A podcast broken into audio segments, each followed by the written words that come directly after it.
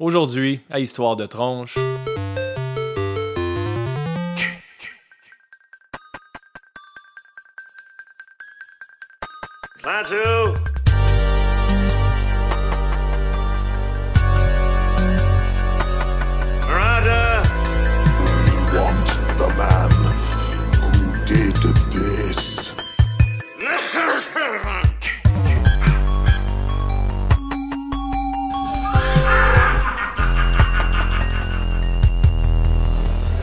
Bonjour tout le monde, bienvenue au 19e épisode de Histoire de tronche, un podcast où on parle de lutte, de jeux vidéo et de films d'horreur. Je suis votre animateur Steph, accompagné aujourd'hui par un Ben grippé, médicamenté, puis que je vois présentement qui boit son deuxième Red Bull. Comment ça va, Ben? En forme, je sens mon pouls dans mon œil droit. Ben, c- C'est-tu une bonne chose, ça? Oui, je suis encore vivant. Euh, la semaine dernière, Ben, on s'est fait des recommandations. Euh, je t'ai recommandé un jeu qui était une suite, parce que c'était ça le thème de la semaine, les Part 2 de- des, séries de jeux vidéo. Puis tu as joué à Dark Souls. Parle-moi-en sommairement, mais fais-moi-en pas la critique tout de suite. Ben, je vais t'en parler sommairement. En fait, euh, ça tombe bien que je sois malade parce que là, j'ai une excuse pour pouvoir jouer à Dark Souls 2. Ben, évidemment, j'aime vraiment ça, ce jeu-là. Puis je l'ai comme redécouvert parce que la première fois que j'ai joué, j'ai comme commencé ma partie, j'ai skippé toutes les intros parce que je fais souvent ça, fait que j'avais aucune idée qu'est-ce qu'il fallait que je fasse. Puis euh, j'ai commencé, là, il y a comme les 3-4 chiens dans le starting zone. Tu n'as même pas encore créé ton bonhomme, c'est même pas le tutoriel en fait. Puis moi, je dis, ah, ben, m'en aller tuer un chien? Puis les chiens m'ont tous sauté dessus, puis ils m'ont descendu en 7 secondes. Puis je dis, bon, ben, c'est difficile, ce jeu-là. Puis la raison pourquoi je veux que tu fermes ta gueule en ce moment, c'est que cette semaine, on fera pas la critique. Euh, on a un épisode bien spécial aujourd'hui. On Ah entend- oui, Stéphane? Je te le jure, est-ce que tu as remarqué où est-ce qu'on était Oui, je regarde autour de moi, puis je vois pas de mur en préfini. Et- Exactement pour l'instant. Malheureusement. C'est effectivement la voix qu'on vient d'entendre. C'est notre co-animateur spécial invité aujourd'hui, Papa Cassette, qui est copropriétaire d'Arcade Montréal. Euh, Dominique, merci d'être là. Premièrement, merci pour l'opportunité de faire ça ici. Euh, ça fait longtemps qu'on a, qu'on a très hâte de faire le projet. Euh, merci vraiment beaucoup, Dominique. Ben, merci à vous autres, les gars. Ça fait vraiment plaisir de vous avoir dans la place. Et puis, euh, on a bâti ça pour ça, en fait, euh, se, faire, se faire du fun avec un bar. Fait que euh, bienvenue. Bienvenue ici. Ben Merci. écoute, merci euh, vraiment beaucoup. Ben, je te rappelle, Ouais. on est rendu à près de 2000 téléchargements de nos épisodes. Wow. Pour trois tranches, moi, toi puis Jo, qui s'attendaient à faire ça pour euh, nos enfants, ma belle-sœur, puis euh, le voisin d'en face qui m'haït, mais qui Ta écoute femme, ma femme. surtout ta femme. Qu'est-ce que tu veux dire? Absolument rien, Stéphane. Parfait. Une chance. Écoute, elle a juste une jambe en plus. C'est rare que les gens la trouvent attirante. Euh, puis, bien... bientôt 500 mentions like sur la page Facebook. C'est des petits objectifs pour nous, c'est modeste, mais on s'attendait même pas à se rendre à ça. Avec l'entièreté du projet, parce qu'on n'avait aucune attente. C'est quoi euh, Histoire de tronche? C'est trois gars qui parlent de leur passion. Ouais. Puis ça donne que leur passion, c'est des histoires de tronche. Fait que ça fit. Puis on s'est dit dès le départ qu'Arcade Montréal, ça serait la plus belle place pour enregistrer un épisode spécial. Puis, on est accompagné, comme je disais, de Papa Cassette, qui est un propriétaire du dernier vrai arcade à Montréal. Est-ce que je me trompe, Dominique?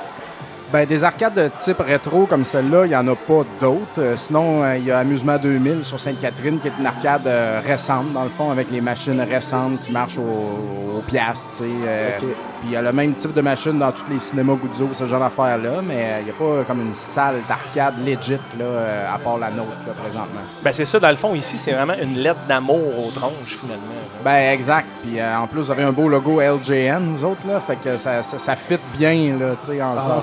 Represent, ça, ça prend une vraie tronche pour Ça me reconnaître. touche. Ah, c'est assez connu quand même. Ben, pas pour les gamers. là, Ben, c'est euh, ça, c'est D'un ça. certain âge, là, j'imagine. Tu sais, c'est un créneau comme. On a des gens dans notre entourage qui écoutent le podcast qui ont aucun intérêt pour les jeux vidéo, la lutte, les films d'horreur, mais qui aiment nous entendre parler. Ça arrive souvent dans le podcast, ça, quand même. Moi-même, j'écoute des podcasts de sujets que je connais pas, comme d'informatique, des fois des podcasts d'informatique que mes chums font, mais juste pour la, la livraison, tu sais, c'est dynamique, fait que c'est- plaisant d'écouter. C'est le cas pour votre projet aussi, d'ailleurs. Pour Ben, en venir au logo, justement, euh, les gens de mon entourage qui n'étaient pas gamers et qui sont plus jeunes, ils me disent Ah, il est vraiment cool le logo que vous avez fait, ça fait vraiment rétro. Je dis, ah, ben merci. Je dirais même pas ça vient de où. non, perds pas ton temps. Je veux juste prendre le crédit. Merci, on est créatif. Ouais, c'est ça. Juste le compliment de te faire dire que le logo est beau, objectif atteint. Ouais. Euh, ben, tu as vraiment un talent en dessin, évidemment. Euh, on est comme une genre d'alliance créativité puis talent. Euh, les- le, le logo, c'est un hommage, oui, à LJN, Dominique, mais c'est aussi un hommage à Freddy Krueger. Ouais. Ouais, les couleurs, ouais, c'est vrai. C'est le chandail de Freddy. Donc, ça, ça puis LJN, C'est bon, ça. c'était la compagnie qui produisait les jeux de lutte au Super Nintendo, entre autres, même au Nintendo 8-bit, Puis le jeu de Freddy aussi. et le jeu de Freddy. Fait que c'est vraiment très méta. là. Ouais, ouais, non, non, c'est bien ça. C'est comme le, le- le sixième sous-sol de la tronche. Ben, moi, moi, je suis designer graphique, puis c'est ma job dans la vie. Puis comme un logo, quand il y a des sous-couches, puis quand c'est méta, c'est bien. C'est pas, c'est pas obligé, même, c'est pas nécessairement préférable que n'importe qui catch tout de suite toutes les, les, les, les- les subtilités d'un logo, là, tu sais. Fait que euh, bravo, euh, c'est c'est bien cool pour ça. Ben, merci. merci. Merci. vraiment. Dominique, j'avais une question pour toi d'entrée de jeu, puis c'est quelque chose qui m'intéresse beaucoup parce que j'imagine que c'était pas simple. Euh, moi, puis Ben, puis Joe aussi, euh, qui nous écoute au loin, mais qui game en ce moment. Euh, parce que, bon, on s'entend que le gaming pour Joe, c'est pas son créneau numéro un. Joe, il aime bien jouer à Hit the Ice, puis à NBA Jam, puis à WrestleFest, des jeux de même. Euh, mais je suis curieux de savoir, surtout pour moi puis Ben, comment le projet Arcade Montréal est devenu réalité dans le fond? Qu'est-ce qui a euh, démarré cette idée-là? Puis comme de fil en aiguille, si tu peux nous accompagner un peu avec l'histoire de comment ça s'est réalisé, ce projet-là. Bien, euh, ça a commencé il y a, je dirais, attends un peu, 4 ans, 5 ans, euh, quand on a communiqué avec moi pour que je fasse des soirées de jeux rétro dans un bar qui s'appelle le Funzo, qui existe encore, qui est au centre-ville, euh, coin Sainte-Cathe-Drummond. Et puis, euh, dans le fond, j'allais faire des soirées rétro là, à tous les jeudis.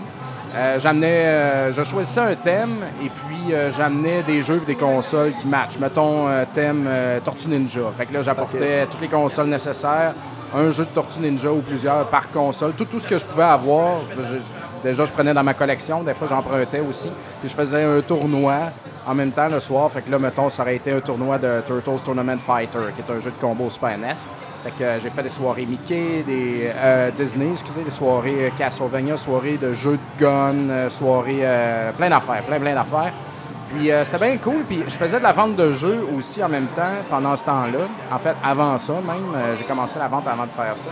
Puis, euh, tu sais, j'allais au Funzo, bon, je vendais des jeux aussi, les gars me mettaient ça de côté, tout, je faisais des soirées, c'était le fun, on se la gueule. Puis c'est comme créer un, un- cercle, tu sais, très, euh, très serré et tout le temps grandissant autour de ces soirées-là, des, un cercle d'amis, là, tu sais, parce que je faisais déjà le podcast euh, Rétro Nouveau depuis euh, 2011.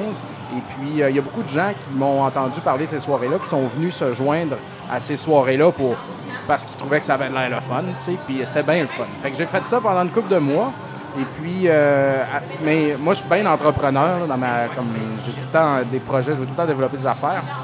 Là, je me- j'étais un peu tanné de traîner mes consoles. Je trouvais que c'était du taponnage, tu sais, de vendre mes jeux. Je- J'étais comme éparpillé, puis je suis travailleur autonome aussi dans la vie. Je suis designer graphique, fait que je travaille à la maison. Fait que là, je voulais, je me suis dit, je vais me louer un local dans lequel je vais mettre des consoles, du gaming, mes jeux à vendre, mon bureau, et je vais faire des soirées rétro là-dedans, comme je faisais au Funzo, mais à, toutes les deux semaines, tu sais. Fait que euh, là, il y a un gars qui, venait aux soirées, euh, qui, euh, ça l'intéessait d'embarquer dans ce projet-là avec moi, parce que lui puis moi, on tripait, puis on tripe toujours arcade. Donc, on s'est dit, on va vendre des jeux ensemble. euh, puis les avec les soirées, on chargeait 20 l'entrée. Et puis, euh, c'était apporter votre alcool. On fournissait de la bouffe et puis on donnait des prix puis toutes sortes d'affaires. Fait que euh, c'est ça. Fait qu'on a commencé de même. Quand on avait un peu d'argent, on achetait une arcade. Quand on en voyait une, puis tranquillement... Tu sais, c'était un petit 1,5 sur la rue Frontenac. là. C'était comme... euh, c'était euh, c'était résidentiel. là. On avait une douche, là, puis une salle de bain. puis tu sais, c'est- c'est c'est n'importe quoi. Puis c'était comme un salon. tu sais, C'était c'était très drôle. Mais, euh, mais ça marchait. Puis la communauté qui, qui s'est bâtie au Funzo nous a suivis. Et puis, elle a continué de grandir dans ce petit projet-là qui, tranquillement, faisait parler de lui. Puis, euh, au départ, on- n'avait pas de nom vraiment. J'avais pas de nom sur ma page Facebook de ce projet-là pour. Tu sais, j'avais pas de nom. Fait que là, on, on a pris des noms bien génériques. On a appelé ça euh, Arcade Rétro Montréal. Je sais pas. Ouais, c'est ça. Arcade Rétro Montréal. Tout d'un bout. Tu sais, rien que pour sortir d'un mot-clé, là, finalement. Ouais, ouais. Et Les puis- tags. ah, c'est ça, exactement. Fait qu'on a fait ça pendant un an, à peu près. Puis là, ben, à un moment donné, on avait comme trop d'arcade, là, tu sais, ça, ça fitait plus. Mais ça, ça vient... Excuse-moi de Oui, vas-y. C'était à quelle fréquence que tu faisais ça pendant l'année? euh, À toutes les deux semaines. à toutes les deux À un semaines? moment donné, on l'a essayé trois fois par mois. Ça marchait. Euh, Il y a comme une soirée ou deux ou trois. Mettons, il y a un mois, là, euh, comme présentement, là, ça a tout le temps été mort. tu sais. Présentement, dans le bar, c'est tranquille. C'est comme un moment. euh, le monde va moins sortir de chez eux, ils ont froid, tu sais, comme ah, j'ai fatigué, je reste chez nous. Ont Soleil se- soleil Le couche. soleil se couche tôt, le monde sont depressed, fait qu'il y a moins de monde. Mais ça repogne dans le temps des fêtes, fait que c'était- c'était ça là-bas aussi. Mais c'est ça, on essayait des affaires, tu sais. Mais la fréquence de base, c'était euh, à toutes les deux semaines. Puis quand tu parles de 1,5, ça veut dire qu'il y avait des voisins. Là. Je veux dire, euh, Ouais. aviez-vous un code pour le bruit? Aviez-vous quelque chose comme, oups là, on a atteint tant de décibels, l'autre il va péter une coche en haut? Non, c'était pas si pire. Euh, ben, euh, avec la voisine d'en haut, elle était bien chill, super gentille. Puis de chaque bar, il entendait pas. Sauf qu'à la première soirée que j'ai faite dans ce local-là, la police est venue, tu sais. Oh. J'étais comme fuck, man, on commence le projet, tu sais. Puis la police vient déjà, là, tu sais. Fait que là, OK, on explique, ah, ben, c'est le son, puis tout. Puis, tu sais, ce projet-là, j'en parle candidement comme ça, mais euh, ouais, je vais m'approcher du micro, hein. je m'entends mieux. C'était euh, c'était un, un- un gros guest pour moi parce que j'allais louer un local à genre 1000 pièces par mois, tu sais, plus Internet, plus ci, plus ça. Ouais. Tu sais, au-dessus de 1000 pièces par mois. Puis si personne n'était venu dans mon beau projet Tu à 20 mangeais de pièces par l'argent. mois, tu sais, j'aurais brûlé, genre, j'avais calculé. Si je le fais pendant un an puis personne vient, j'ai un bail d'un an, ben je vais perdre toutes mes économies puis au pire ça sera ça. Mais au moins j'aurais essayé quelque chose. Mais c'est ça, faut, faut prendre le risque un moment donné. C'est ça, mais tu sais, j'ai jonglé avec ça Ouais. pareil. là. Je me suis dit, Chris, euh, ça a-tu comme pas rapport? Mais euh, moi, j'ai tout le temps le raisonnement que si t'es pour mourir puis que tu l'as pas fait, tu sais, mettons, t'es sur ton lit de mort demain là, pour quelconque raison, tu vas être déçu. là, Ouais, Puis moi, je veux juste jamais être déçu quand je vais mourir. Fait que j'essaie. Ben, je prends des risques calculés, comme. J'avais de l'argent. Ouais. J'ai 12 000 si, si ça marche pas, je perds 12 000 mais je suis pas à moins 12 000 mes enfants peuvent plus manger, tu comprends? Ouais. Fait que c'est d'un risque calculé. Fait que c'est ça que j'ai fait. C'est vraiment cool comme histoire en partant. C'est Ben, c'est débile. ce qui est le fun aussi, c'est que c'est clairement un projet de passion, là, parce que tu n'avais pas d'attente avec ça. Non, non, non. Puis tu t'attendais pas à doubler ton profit, on s'entend. Tu voulais juste que ça marche. Exactement, tu sais. Puis c'est encore ça aujourd'hui avec l'arcade, puis on en reparlera, mais je pense que pour avoir un projet qui fonctionne, il faut que, bien sûr, il faut que ça te passionne, tu sais. Si euh, faut pas que tu fasses un projet, bon, je vais vendre du linge. Moi, je pense que c'est payant à vendre du linge. T'aimes pas ça, le- vraiment, le linge, tu sais, ça, ça marchera pas, là. Fait que c'est bien important. Puis euh, c'est ça, donc on- après un an, on était pas mal coincés. On avait accumulé bien des arcades, puis on avait beaucoup de jeux à vendre. Fait que là, on a magasiné, moi puis ce gars-là, euh, qui s'appelle Martin, ça va être plus simple si je le nomme, euh, un local plus grand. Donc on est allé une coupe de rue plus loin, sur la rue Moreau. Ça, c'est dans Hochelaga, juste au bord du viaduc, coin Ontario-Moreau, dans le gros immeuble avec une pinte de lait sur le toit. L'édifice. Moreau, qu'ils l'appellent, je pense. Il y a déjà eu une coupe de meute au travers de ça quand ils sont mis à sortir les punks pour que ça soit des locaux commerciaux, dans le fond. Là. Donc, euh, on a loué ça. Et puis, euh, beau grand loft. là. C'était c'était vraiment nice. Si vous voulez voir de quoi ça avait de l'air, allez sur la page euh, Facebook d'Arcade Montréal, cliquez sur la, la bannière, l'image en bannière en haut, puis reculez dans le passé. Vous allez voir euh, les arcades alignées, tout ça, tout brun. là. C'est vraiment nice. Fait que là, on a mis le paquet encore une fois. On s'est dit, Chris, là, le loyer est plus cher. On va chez Ikea, on achète pour genre 6000 pièces de stock, on achète la peinture, on repimpe la patente. a- chez, chez Ikea, 6000 pièces de stock, c'est trois étages d'habitude. C'est ça. Ben, euh, 6 000. genre, C'était pas mal ça, me semble. Les chaises, les tables, les, les tabourets, les meubles, euh, des bibliothèques pour mettre les jeux, des luminaires au plafond. euh, Je toutes peux même pas imaginer la fin de semaine, vous allez passer à monter tout ça. Là, ça a avec été un long. Tu vas avoir de la corne après les index. ouais, ah ouais, avec le petit Allen Key. Ah ouais, c'est ça, c'est clair. Ah non, c'était rough, mais, euh, mais non, ça a bien été. Puis euh, c'était magnifique, sérieux. C'était très mur de briques, tu sais, ça, ça avait un cachet Style incroyable. vieux Montréal, dans le fond. Ouais, ouais, carrément. Plancher de bois, vieux plancher de bois, tu sais, euh, blanc, euh, propre, là, tu sais. C'était, très, très bien. Puis, ben, on a continué de faire ça à cette place-là pendant, pendant un an encore, dans le fond. Toujours en caressant le rêve qu'à un moment donné, on va s'ouvrir un vrai bar arcade, là. Puis, euh, ce jour, je vais prendre une petite gorgée de bière. pour- Vas-y Ben donc ouais. voir. Vous pouvez me couper n'importe quand. hein. Moi, je parle là beaucoup. Là. Euh, ben, en fait, on a vraiment envie d'entendre l'histoire, fait qu'on on te coupera pas souvent, c'est ça. En fait, je vais te couper pour prendre moi aussi une gorgée de bière. Ah, ben, Tout le monde bon. boit. Fait que euh, c'est ça, il n'y a pas eu. euh, Il y a eu un petit dégât une fois dans ce, dans, dans ce local-là, que quelqu'un a comme bloqué le, le lavabo à l'étage. Parce que les toilettes étaient à l'étage, tu sais, puis là, ça a comme dégou- on était au troisième. Ça a passé à travers le plancher de Oh tous les là autres là. étages jusqu'au Ouais. sous-sol. Ça a tout scrappé les, les quatre salles de bain. Là, man, le pro- Là, c'était, il est 11h30, on saoule la gueule, c'est jeudi, tout- la place est en. Tout le monde capote, tout le monde triple, là, il y a un dégât d'eau. Je suis ah, tabarnak. Tellement pas le bon moment, là. Hey, man, parce qu'on voulait pas de trouble dans cette place-là, parce Ouais. que déjà, on avait dit au propriétaire, oh non, une petite soirée sociale, tu sais, mais le, le projet était grandissant, là. Il y avait du monde en tabarnak, là, Ouais. euh, des fois, on, aurait- on peut-tu sacrer ce podcast Ben Hey, calice, commence pas ça. T'as entendu ça, sacrement de ciboire de Christ? Il a dit calice. Ah, mes oreilles Ouais. vierges. Non, mais gars, on va arrêter ça. Ben là, je pars. Puis, euh, à un moment donné, on faisait des. euh, ça, c'est un concept qu'on continue encore ici, des ventes de jeux dans la place. Là, tu sais. on met des tables, on invite nos amis, puis nous autres, puis on vend des jeux. Puis là, il y a un line-up jusque dehors, au coin de la rue. De notre porte, du troisième étage, jusqu'à tous les escaliers, jusque dehors, au coin de la rue, pour acheter des jeux. Je comme, fuck, là, on a comme perdu le contrôle. Le monde buvait de la bière dans les marches, le proprio était là. J'ai si, ouais, man, c'est comment ça? Soirée sociale, là, des marches. Ah non, il aimait pas ça, là, tu sais. euh, en tout cas, ça, a été correct. Puis bon, après le dégât, on a, on a comme réglé ça avec lui, mais on n'était pas à notre place là-dedans par rapport à ce qu'on faisait, c'est bien certain. Puis à un moment donné, on avait une pinball aussi. Puis au-dessus de nous, c'était euh, Alexandre Diaz, et puis euh, qui fait euh, l'émission euh, euh, Famille. euh, tu sais, à Télé-Québec, là, Alexandre Diaz, euh, ce, gars-là. Ah, Alexandre cas, Diaz. checkerai dans le ça. Euh, puis il y avait son studio en haut, faire ses émissions en haut. Fait que, euh, en tout cas, on dérangeait tout le monde. Fait que, euh, mais là, c'est ça. Pour arriver à faire un bar, nous autres, on n'est pas du monde de bar, on connaît rien là-dedans. Fait que là, on s'est dit, on va euh, avec des, gens de bar, là, tu sais. Euh, fait qu'on a commencé des recherches là-dessus, puis euh, on n'a pas vraiment trouvé. Puis en même temps, on démarchait auprès de la ville. Ça, ça, ça a fait toute une histoire là, pour voir si c'était possible d'avoir une arcade avec la boisson, tu sais. Ouais, parce que c'est un concept. euh, ben, en tout cas, les arcades que moi j'ai fréquentées quand j'étais jeune, il y a tout le temps une section comme euh, porte de cowboy là, avec les Ouais, ma- c'est ça. Avec les machines à sous, hein. Exact. Puis euh, là, là, tu fais prendre un verre, là, mais aussi qu'il y avait les jeux, jeux, ben. Ben, c'était encore pas mal le même règlement, là, je te dirais, parce que le forum, il marche comme ça. Je pense que tu peux- prendre la boisson là, puis le- les arcades sont plus loin. Ouais. Fait que, mais nous autres, on est allés dans, au bureau d'arrondissement d'Hochelaga, tu sais, avec notre projet, leur expliquer ça. Puis dans le fond, le problème, c'est que vu qu'on avait des, machi- des machines de, de divertissement, tu peux pas avoir un débit de boisson à moins de quelques mètres d'une machine de divertissement. là. OK. OK, même si la machine ne demande pas d'argent pour jouer? Ben, c'est ça l'affaire. Nous autres, c'est ça qu'on a dit. Ben, écoutez, c'est des arcades, là. C'est- C'est un Nintendo, tu sais. On charge rien. On chargerait un prix à l'entrée. Non, non, non, non.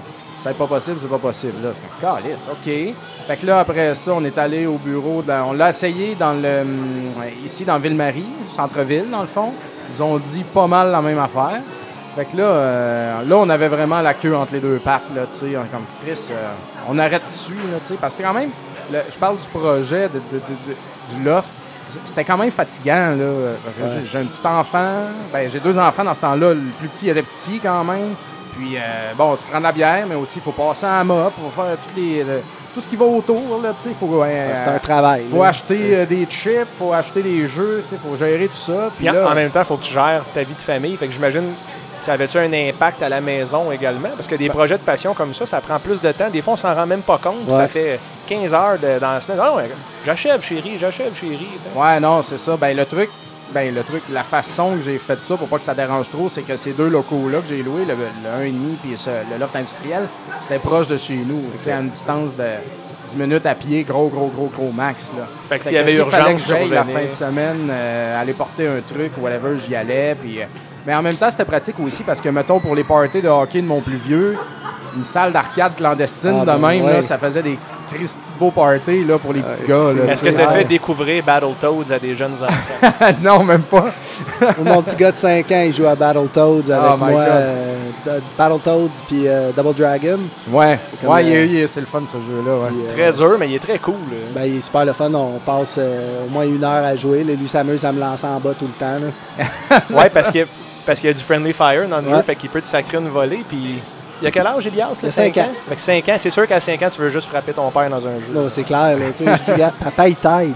Je bats les deux mains là, Ouais, ouais, parce ouais, qu'il y a de la misère. là. Puis là, c- on bat les deux mains, là, après ça, il me pogne puis il me pitch en bas. Je- arrête!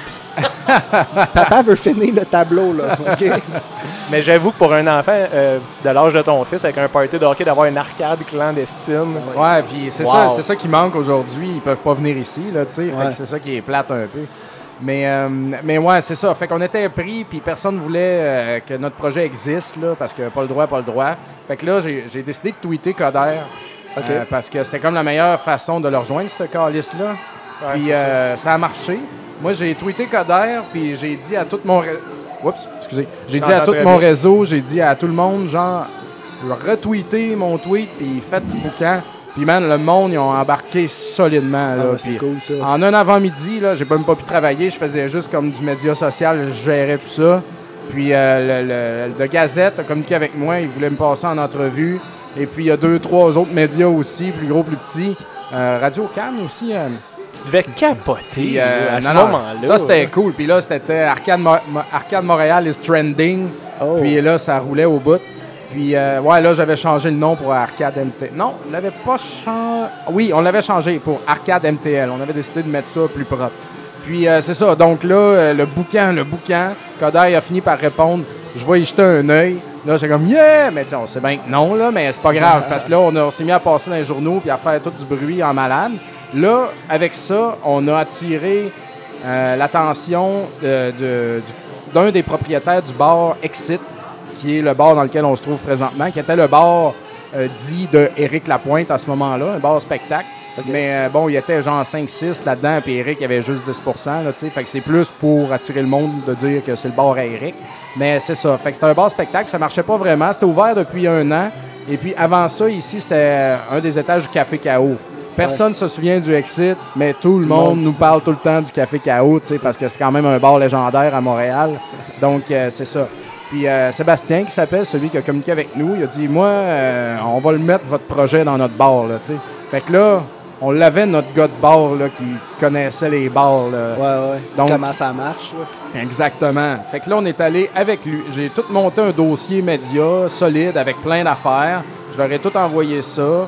On est allé tout le monde. Euh, ben, J'avais encore le même ami, Martin, qui était encore là-dedans. Un autre ami à nous, Élie, s'est ajouté. Sébastien s'est ajouté. Puis à ce moment-là, il y avait aussi Eric Lefrançois, qui est un autre gars qui possède beaucoup de bars à Montréal, puis qui est bien gros dans le game. Ça ressemblait à quoi la dynamique à 4 comme ça? Est-ce qu'il y a- je dis, étiez-vous pas mal au Ben, même on se niveau? connaissait pas, tu sais. C'était Ben, c'est c'était- ça, c'était étrange un peu. Vous Mettons- avez appris à vous connaître avec le projet? Ouais, ben moi, Martin puis Élie, on est trois amis dans le fond. Puis Élie a embarqué dans le projet vers la fin là, du loft industriel, dans le fond, embarqué avec nous autres. Quand là, il était question qu'on fasse le bar pour vrai, on lui a demandé s'il voulait embarquer avec nous autres, fait qu'il a embarqué. Mais il y avait déjà pas mal les deux mains dedans, tu sais, il s'occupait de la technique, tout ça, puis il aimait bien ça.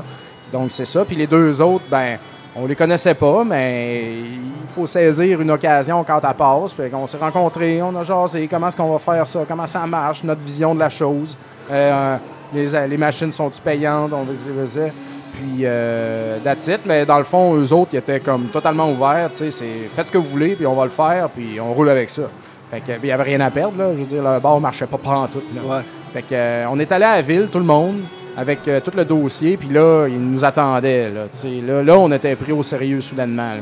Fait on a jasé, puis en moins de 15 minutes, on s'est rendu compte, en leur redisant encore la même shit, que les machines n'étaient pas payantes, donc ça posait pas de problème. Fait que là, euh, OK, merci. Dans le fond, il a ciao, juste fallu que tu perces la couche d'incompréhension. Oui, c'est juste ça.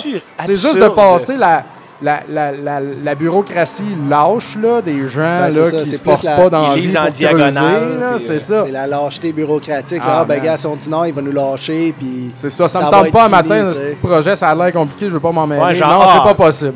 Calice, trois paragraphes. On est lundi. Ah, Juste dire paragraphe, je suis fatigué, fuck off, puis pousse la feuille. ouais. Ben, Mais c'est tellement pathétique, là, visiter ces bureaux d'arrondissement-là, puis de voir à quel point le laxisme doit savaient être pas épouvantable. quoi, où chercher, ou vraiment comment... Tu sais, c'était juste, ouais, mais ouais, non, non. euh, Ça, non, dire non, ça nous Ah, donne pas plus de job. Dire oui, il va falloir qu'on écrive quelque chose, puis C'est qu'on ça. s'investisse. Ah, c'est écœurant. c'est vraiment ça. C'est à capoter. Fait que euh, là, c'était correct. Là, j'ai j'ai encore ce email-là. D'ailleurs, je devrais l'encadrer puis le mettre sur le mur. Ça serait... Pièce d'anthologie. Ouais, quand ouais, ça, je garde ça. Là, j'ai dit, vous allez m'envoyer un email confirmant qu'il n'y a pas de problème parce que nous autres, on sort de l'argent puis on le fait. Là. Fait que ça s'est fait de même. Puis, euh, ça nous a pris. euh, ça, c'était au début de l'hiver, à peu près en février. Donc, euh, le temps de faire ça proprement, une coupe de Renault, tu sais. Mais mettons ici, tu vois, il y a un stage sur lequel on se trouve présentement. Puis, il y a un DJ booth là-bas. Tu sais, ici, on est assis dans un ancien garde-robe, dans le fond. Mais on a là-bas, à place d'arcade, il y avait des banquettes partout. Fait qu'on n'a pas trop changé d'affaires. tu sais. On a repeint les murs blancs, ça, il y avait d'autres décos, on a juste peinturé. tu sais, Mais si ça a l'air de ça, c'est pas nécessairement parce qu'on a tout choisi, mais on, on, tu sais, on s'est pas ruiné à tout refaire non plus, ça valait pas la peine. Fait qu'on a fait avec ce qu'il y avait, mais on a ajouté notre touche. Là, Mais je tiens à dire, les cadres sont malades. Ah ouais, hein, Tous les cadres, là, surtout les, les- les screenshots de vieux jeux, là, ouais, ouais, ouais. qu'il y a un peu partout. Je trouve ça débile. là, Tu le sais que c'est que moi je trouve fou. débile, Ben? C'est que Ben, souvent, il dit qu'il est dans le garde-robe, puis là, on est dans un garde-robe. C'est ça. Tu peux pas avoir plus thématique puis con- Je suis je retourné chez moi. Hein, comment tu te sens? Ben, c'est sûr que tu es à l'aise Je comme sortirai ça. plus jamais d'ici. Parfait. Désolé, Dominique, je te laisse Ben pour la soirée. Ouais, fait que, fait que c'est ça, dans le fond. euh, puis ça, ça a commencé de même. Puis on s'est. Mais c'est ça, la, la première année, là, ça fait deux ans et demi qu'on existe à peu près. Puis, euh, y- écoute, ça en est passé des affaires. Ben, de l'ajustement, tu sais, euh, surtout. Il n'y a, pas eu de catastrophe, là. Il n'y a rien eu de majeur ici. Mais, mettons, on a racheté un des partners parce que euh, ça marchait pas, ça servait à rien. Et puis, euh, le staff, là, ça a été en rotation constante. Le, le choix, le test des, des cocktails, la musique, ça va être quoi? Les jeux, les TV, le système de location de jeux euh, pour éviter de se les faire voler. Au début, on avait comme plusieurs consoles par télé. Le monde n'était pas capable de peser sur un bouton pour switcher d'une à l'autre. Fait que là, on a mis une par télé. Et on bon, a enlevé ouais. tout ce qui est Sega, Atari, tout ça, parce que le monde n'y jouait jamais. On a mis des 64 partout. là, Le monde jouait capote. jamais au Sega? Non. Écoute, Joe va être Ah ouais. choqué d'entendre ça. Ah ouais, on a, euh, dans- ici, ben, on- il nous reste un bout de garde-robe à ma droite. Là. Là-dedans, c'est comme une Ben. caverne avec euh, tous nos Sega, Dreamcast, euh, Sega Ah Master, ouais, Genesis, Dreamcast. Atari 2600. euh, Il y a, il y a- Fait que tu veux me il y a une dire que- Switch, il y a une Wii U là-dedans, plein d'affaires. T'as un arcade, mais personne joue à Power Stone. Non. ben, ils peuvent jouer ça la même, là, mais... euh, OK, oui, Mais, mais... mais il y a une fois de temps en temps quelqu'un qui se plaint, genre, ouais, il y a juste euh, des, des Nintendo. Je suis comme, ouais, mais 95% du monde veut le jouer à ça. Ben, c'est ça. euh, c'est ça. on peut pas- parce que. Puis on a parlé, moi, puis Ben, euh, un épisode qu'on parlait de l'NES classique. C'est quoi l'attrait de ces jeux-là? Je pense que c'est le sentiment, c'est la mémoire affective qu'on a avec ça. C'est de la nostalgie. Puis moi, je le dis souvent ici, chez Arcade Montréal, on vend de la nostalgie. C'est pour ça qu'il y a du monde qui viennent. tu sais. C'est Ouais. pas un bar de gamers ou strictement de gamers. C'est un- Il y avait deux personnes assises là, en arrière de vous autres tantôt. Ouais, là. ben justement, on leur parlait. Clairement pas des gamers, là, ce monde-là. On leur parlait tantôt, puis elle dit Ah, c'est c'est vraiment cool, hein, ça c'est le vieux Nintendo, puis elle m'a pointé le 64. Fait que là, un, moi je me suis senti comme si j'avais 100 ans. Ouais. Puis euh, elle a dit Ah, ça fait combien de temps que tu ouvert ici? C'est quoi le concept? C'était carrément, comme tu dis, c'était du walk-in dans le fond. Carrément. Puis euh, ça, il y en a constamment. Fait que c'est pour ça que c'est rentable, tu sais, parce que faut pas que tu te fies sur les gamers pour faire de l'argent dans la vie. C'est- tu- faut pas que tu te fies sur les geeks de quelque chose pour faire un projet payant. Ouais. Faut qu'il y en ait, c'est correct. Moi, moi faut, faut qu'il y ait...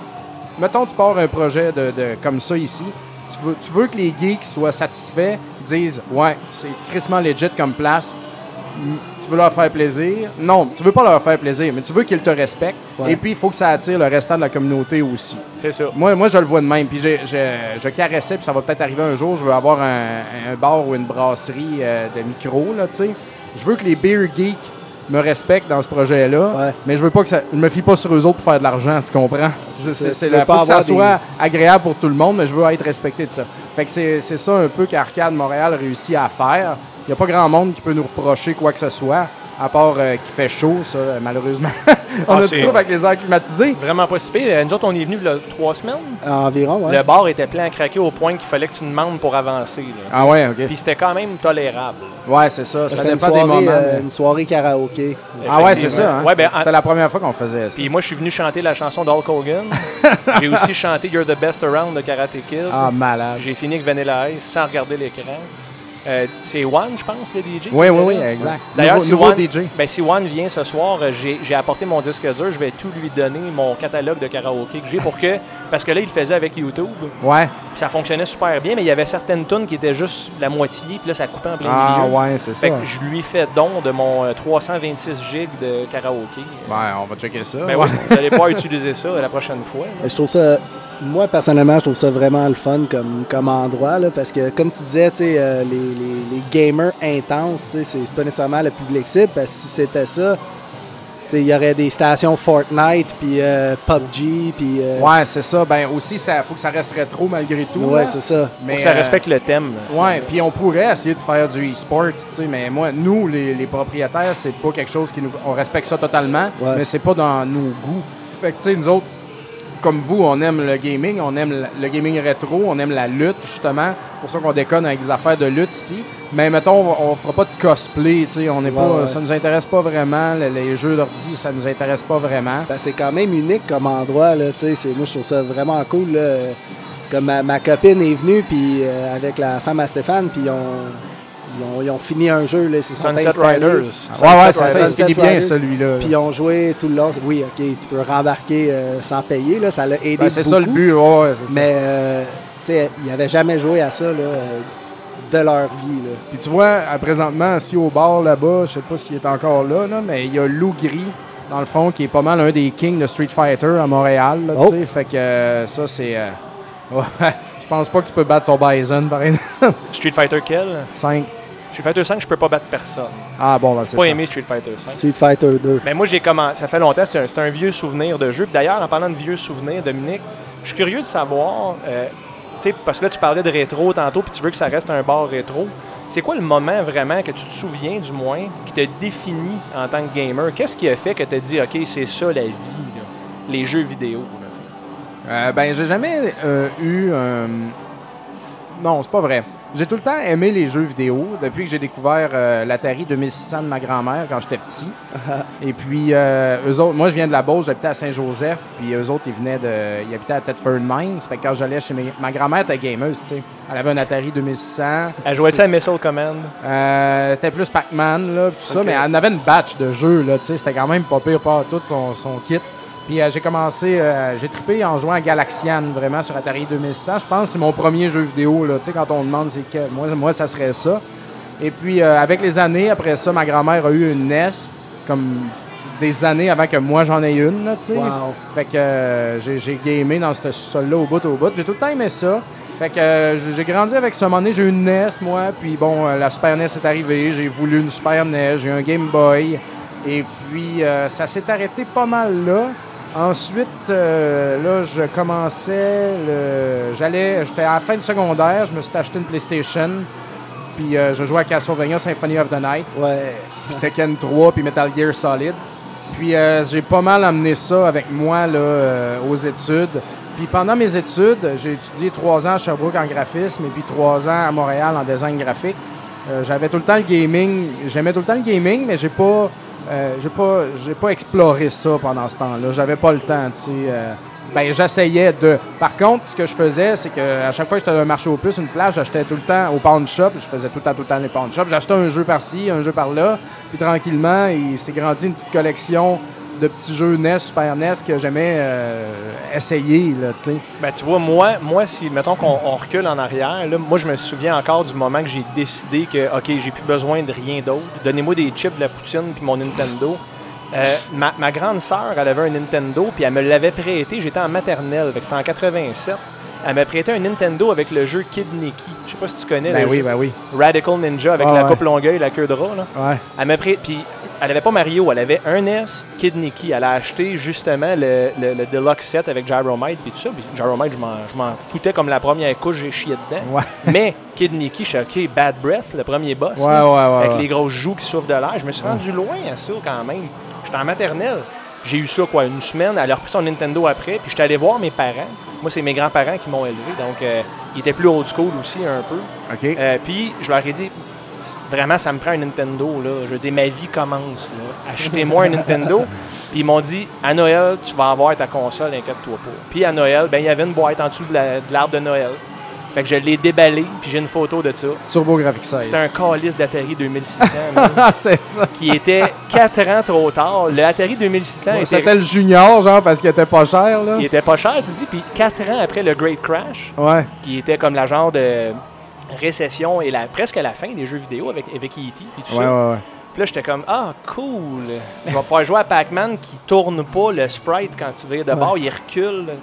Tellement. Ça Ah, arrive, c'est tellement Ça arrivé. fendu le Du cœur. monde qui voulait un Super NES qui ont eu un Turbo Graphics 16 parce que c'était pas cher au Radio Shack, tu sais, puis des. Genesis. Le Genesis, c'était quand même moins payé, mais tu sais, quand tu voulais un Nintendo, un Super Nintendo. Moi, ça a été long avant d'avoir une Toi, Ben, console. ouais, c'est ça. C'était quoi, toi, ton, ton moment? Ben moi, je gamais sur ordinateur clandestinement parce que mon père, il a toujours eu des ordinateurs.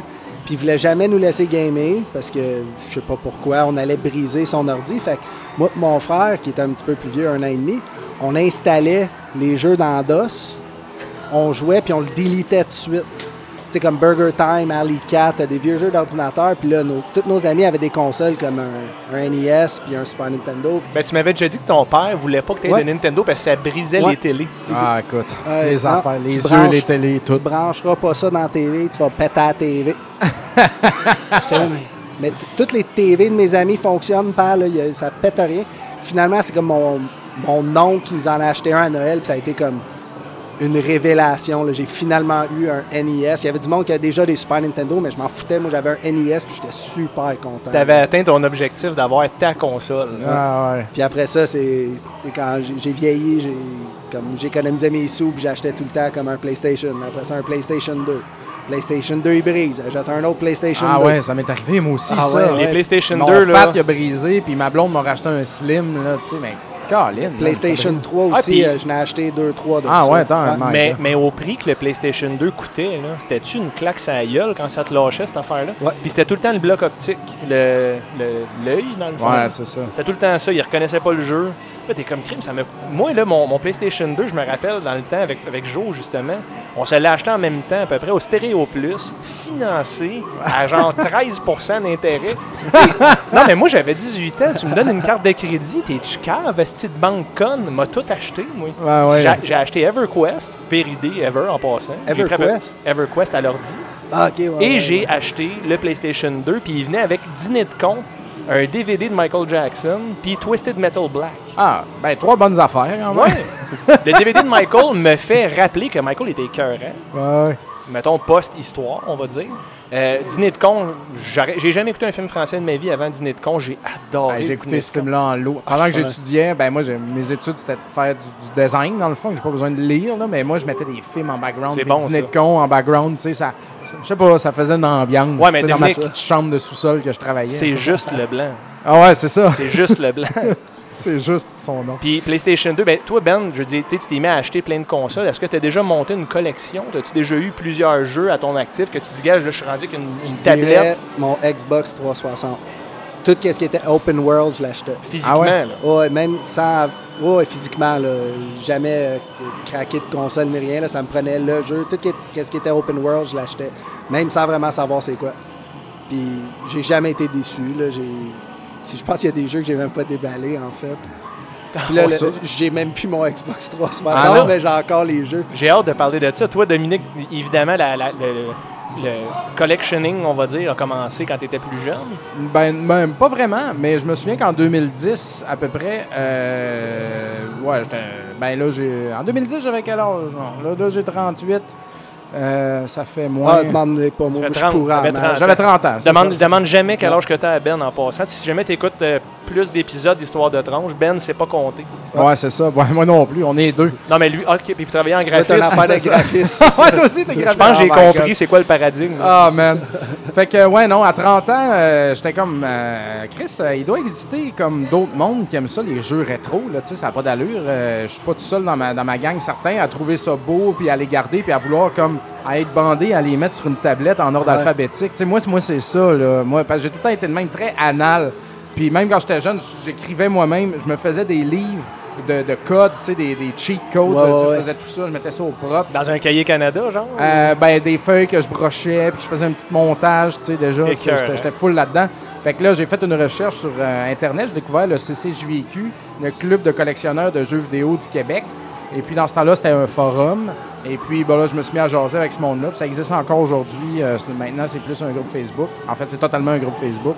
mais, euh, mais eux autres aussi, c'était comme, wow, OK, ce monde-là existe. Puis là, j'ai découvert le, trop, le terme rétro gamer. Puis là, j'ai comme, je suis comme sorti du placard en me disant, je suis rétro gamer. C'est ça. ça. que je suis, Je dans peux le fond. finalement mettre je une savais pas, tu sur sais, ma ce que je- condition. Exactement, tu sais, j'ai vraiment allumé. Un Puis à partir de ce moment-là, là, j'ai convaincu ma blonde. On avait, on vivait dans un appart. On avait notre premier enfant dans ce temps-là, il avait deux ans. On avait une- un grand 6,5. Puis dans notre chambre, elle était ben trop grande. On avait acheté un nouveau meuble télé pour le salon avec une nouvelle télé. Là, j'y ai dit, je peux-tu prendre le vieux meuble puis la vieille bibliothèque puis mettre ça dans le coin de notre chambre, dans le fond. Tu sais, on le verra presque pas, ça dérange pas. Elle a, elle a été cool, elle a dit oui, même si la télé ne matchait pas le meuble ni la bibliothèque. Tu sais, C'était tout disparate. Wow. Ça, on appelle ça de l'amour, Dominique. Ah oui, Ça. ben ça a commencé de même, sa, sa tolérance envers mon, mon- collectionnage. Et puis euh, là, j'ai- finalement eu comme un espace pour classer mes affaires parce que j'en ramassais quand même. Puis là, mon ColecoVision, c'était le bordel. Tout était répandu, c'est n'importe quoi. Là, par sorte, par. Tu sais, comme. Man, j'ai. Là, là, là, j'ai vraiment aimé ça. Puis depuis ce temps-là, ça a été juste en grandissant. là. Ben justement, ça ressemble à quoi ta collection? Mettons qu'on compare à un, un Pat Country, tu sais, Pat the NES Punk. tu mais je, je sais pas combien de jeux ou ça, ça représente quoi. Ben, tu vois, Pat Country, la raison pourquoi je prends lui comme référence, c'est qu'il a récemment complété sa collection NES. ouais. Donc, il a, complé- il a tout ce qui a existé au NES dans sa collection. Il y a un garage plein, Ouais. sans- au point que c'en est, euh, Donc, tu parles de tout, là, genre toutes les manettes, toutes les, toutes, toutes les gogosses, là. qui est licensed par Nintendo. OK, OK, Donc, les revendeurs. Ah ouais, j'ai vu, il y a des beaux euh, des, des kits là, de magasins, là, des démos kits. Là. Ouais, non, des ça c'est malade. Ben, là. ça, c'est des over y. Mais lui, tout ce qui est euh, avec le official Nintendo Seal of Quality, ouais. Pat Country a ça. Il y a d'ailleurs Nintendo World Championships, ouais, ouais, il y en a un. l'original. Euh, Bla- je pense- le blanc ou le Le gold? blanc. Ouais. Celui, je pense que c'est celui qui vaut le plus cher des deux. Je me souviens pas si c'est le blanc. Non, le, le gold, il vaut plus cher. là. Il y a le gold. D'ailleurs, le, le Angry Video Game Nerd voulait le tuer pour avoir cette copie-là. là. Ah ouais, Ils- mais ils je pensais que c'était une fake dans cet épisode-là, puis qu'il niaisait avec ça, puis que personne n'en a vraiment. Ben, OK. Donc, donc, AVGN a eu la fake gold, puis Pat En a une vraie. En a une vraie, puis il a remis dans la face. tu. OK, OK. Ah Ben, ouais. Une Puis- guerre de tronche. Exact. Puis euh, t'as, euh, t'as- t'as James Rolfe, qui est l'Angry Video Game Nerd, lui aussi, qui a une collection exhaustive. Mais lui, il n'a pas les pochettes. Puis tu sais, c'est moins clean un peu. Il a juste accès à toutes les cassettes. Toi, dans le fond, ça ressemble à quoi ta collection? J'ai, j'ai vu des vidéos en passant. Ouais. J'étais sur le dos complètement. C'était vraiment. Non, je suis sur le cul. Pourquoi le dos? Je sais pas. Pourquoi je dis le dos? Là, j'essaie de, de ménager les, les, les blasphèmes. Que c'était plus intense à être sur le, Ménage. sur le cul. On est dans un garde-robe avec Ben, on peut dire qu'est-ce qu'on veut. là. Mais moi, j'ai une collection euh, complète de NES, sauf Stadium Events. Mais euh, les jeux license, tu sais, j'ai pas de, de World euh, Championship. J'ai tous les jeux de Tengen, Tengen, il faut dire, je pense. J'ai mais j'ai pas de de, de, de, de, de- voyons, de Unread, de, de- les autres, là, Color Dream, tout ça. Je Des collectionne bootlegs, pas ça. là, dans le fond, C'est là. pas des bootlegs, voyons, c'est c'est quoi le terme? Steve, je Spin-off. je me sens super mal, on n'arrête pas de dire ça. Unlicensed. J'ai pas de unlicensed sauf Micro Machine parce que je trouve ça bien le fun. Fait que j'ai tout. Ben, Stadium Events, là, je pense qu'il est à peu près à 15 000. Mais je te dis, si j'en voyais un à 10 000, je pense que je l'achèterais. Tant que ça, Ah, juste pour Carrément, dire- carrément. Ben, c'est parce qu'il te manque juste ça. Ben ouais, C'est ça, tu sais. Puis mettons, je regarde mes applications ici dans le Super NES. Bon, euh, j'ai 129 jeux, je suis satisfait. Il m'en manque 5-6 là pour être totalement satisfait. PS2, j'en ai 41, Genesis 34, Game Boy 85, DS 55. Euh, Atari 2600, c'est ma plus grosse collection après le NES. J'ai 360 jeux sur 600.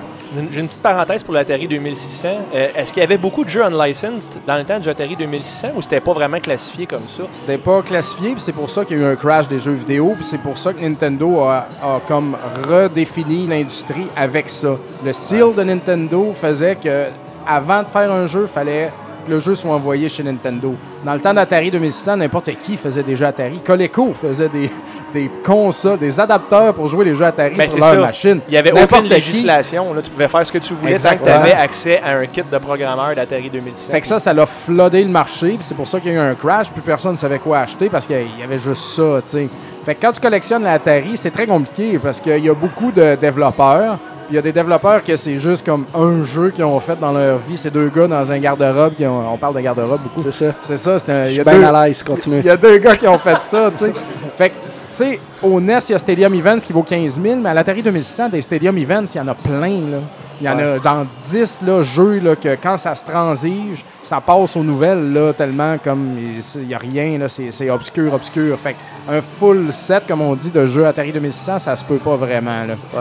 Mais euh, moi, je suis, moi, moi, c'est pas parce que je joue beaucoup à l'Atari 2600, mais ça revient à, ma- à cause de ma grand-mère. Fait que je, je, je suis très anal, justement. J'ai mon fichier Excel parce que les applications sont pas assez ça coche pour ça, de toutes les compagnies. Puis toutes les, il y a beaucoup d'alternate labels aussi, des variations de labels. Fait couleurs qu'il faut tout savoir ça. hein, c'est ça, des années, tout ça. Fait que je suis bien, bien, bien là-dedans. Ben moi, ce que je vais dire, excuse-moi Ben, euh, ça sera pas long, mais pour, les, pour le Atari 2600, ce que je trouve vraiment trippant, c'est le artwork des Ben pochettes. oui. Puis juste la façon, puis le vol, tu sais, c'est- c'est niaiseux, hein, le monde des collectionneurs. Tu te demandes pourquoi, c'est comme du top quasiment, là. Mais de la façon qu'ils ont proportionné les pochettes des jeux d'Atari 2600, le, le style de police qu'ils utilisent pour les lettres, tu sens, tu le sais, c'est quelle année, là. C'est drôle que tu me parles de ça parce que j'étais dans le métro en m'en venant ici puis j'ai vu une pub dans le métro de Eco, euh, pas de, de fitness, je sais pas, euh, gym fitness, là, je sais pas quoi. Econo ont- Fitness? Ouais, c'est ça, Econo Fitness. Puis ils ont totalement pris la fonte Atari, atarienne pour écrire Ah, le texte. Genre, j'étais- j'aurais dû le prendre en photo pour faire un post. Represent. Ben, si tu prends le métro souvent, tu vas avoir la chance de le revoir. Ben, tantôt, sérieux, je vais le prendre en photo, je vais faire un post là-dessus. J'étais totalement fasciné. Ben, c'est ça ce que je voulais te demander, c'est de toute ta collection, c'est quoi ton prized possession, comme ton jeu ou ta console? Ton que- Saint Graal. C'est ça. C'est pas. euh, tu sais, mettons, Little Samson, NES, euh, il vaut euh, 1002. Peut-être même rendu à 1005, je sais pas. J'ai arrêté de checker. C'est pas tant. Ça. Parce qu'il y a deux affaires. Il y a, il y a rare, puis il y a cher, tu sais. Ouais. Mettons, euh, Little Samson, c'est pas rare, là. Tu peux aller sur eBay et en acheter un direct là, là, à 2000, ça te tente. Tu vas le payer, mais tu vas l'avoir, tu sais. Mais mettons, moi, j'ai complété la série Silver Label Atari, donc 2100. Donc, mettons, tu te souviens de Miss Pac-Man, Ouais. euh, puis euh, Vanguard, et puis ces jeux-là, la boîte est comme Silver, là. Bon, ben ça, c'est les Silver Label qu'on appelle. Il y en a une quarantaine de jeux peut-être là-dedans. Puis euh, vers la fin de, la- de vie d'Atari, il y a des jeux là-dedans qui étaient disponibles seulement par mail order. Donc, il fallait que tu écrives Atari ok, pour ouais. avoir le jeu. Il y a Quadrum là-dedans, Crazy Climber, puis il y en a d'autres. Crazy Climber est dans le mail order, je savais pas ça. Ouais, ouais. Puis, euh, puis là, j'ai fini, j'ai réussi à finir l'année passée d'avoir Astérix puis Obélix, mais NTSC.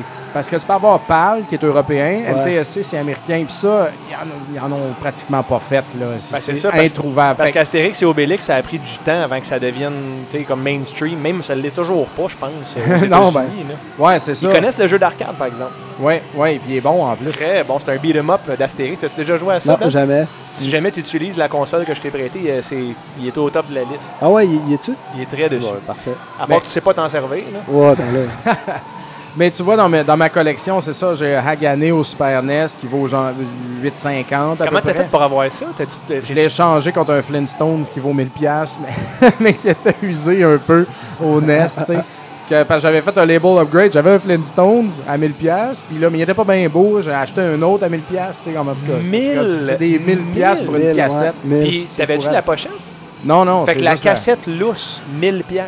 Ouais. Ouais, ouais. Wrap your head around that. Ah non, mais tu sais, quand tu tripes quelque chose, puis c'est une passion, le- les, les Ben, chiffres deviennent. euh, Puis quand t'es Ben, complétiste... fais- ben non, mais faut pas. pire. Ouais, complétiste, c'est surtout ça. tu sais. D'accord, Ah, je veux tous les Megaman en boîte. Ah, je veux tous les Castlevania en boîte. Mais, euh, mais tu sais, je fais pas ça non plus. Justement, on parle de. de, de- de- de- faut pas être cave. Là, tu sais. jamais, jamais que je vais avoir besoin de vendre mes propriétés pour que euh, mes enfants, euh, pour payer le loyer, mes enfants s'habillent. là. Tu sais, ça, c'est mon argent personnel. C'est mes, mes fucking foleries. Ben, c'est Puis, ça. euh, puis, euh, c'est ça. Mais c'est pas rien pour moi non plus de dropper 1000 pour un jeu. Mais par contre, tu sais, ben, je sais que je dépense bien trop là-dedans, mais je quand même. non, ben, c'est- je suis à C'est flot. tellement là, tu sais. relatif. C'est ça. chacun sa passion. C'est Tu sais, ça. Il y a des gens qui vont se teindre des mèches puis s'acheter une Harley Davidson. Puis il y en a c'est d'autres qui ça. vont s'acheter des, des jeux. Il y en a d'autres que. Mais avec les jeux, ce que j'essaie de faire, j'essaie de le faire intelligemment aussi, au sens que si jamais je me tanne que je veux vendre tout ça, je vais faire de l'argent. tu sais. C'est pour ça que, mettons, les jeux Atari 2600, ve- ça n'a pas beaucoup de. Il n'y a pas beaucoup de monde qui recherche ça, donc il faut pas que tu les payes cher. Ouais. Fait que là, ça, je négocie, je négocie avec le monde pour les payer le moins cher possible. Mais mettons un jeu NES ou un Hagané, euh, ben là, il est pas mal topé, là, mais les jeux, les jeux populaires prennent de la valeur. Là, 64 monte en fou présentement. Fait, ben, pas toutes, mais une bonne gang. là. Donc, c'est pas inquiétant pour moi. C'est quasiment un placement. Ouais. Ben, c'en est un. en Ben, fait. c'en est un. T'avais Moi- d'avoir une police d'assurance pour ta collection. Ben, j'imagine Ben que c'est ouais. le cas déjà. T'as-tu des Ah, ben, ça, assurances? c'est- ça, c'est un gros dossier. Là. Euh, c'est à- c'est- non, j'ai pas une assurance précise, mais j'ai boosté. Mes assurances de maison qu'on comprennent ça. en valeur d'actifs, mettons, Mais de, c'est- de ouais, c'est possession, ça. puis tout ça. Mais ça, c'était tout le temps. euh, c'est une discussion qui revient tout le temps au- auprès des collectionneurs. là, Mais- tu sais. Sais-tu qu'est-ce que je trouve intéressant du, du phénomène des collectionneurs? D'ailleurs, j'ai essayé d'être collectionneur à un moment donné, je me suis découragé. Ah, essaye pas. Là. non, puis j'ai commencé Soit que tu l'as, la maladie, ou soit que, tu sais. Si tu l'as pas, tu sais, t'es pas obligé de prendre le- de la coke, de l'héroïne dans la vie. là. Ouais, non, c'est ça. c'est mais si tu apprends dans la craque de cul d'une danseuse, c'est cool.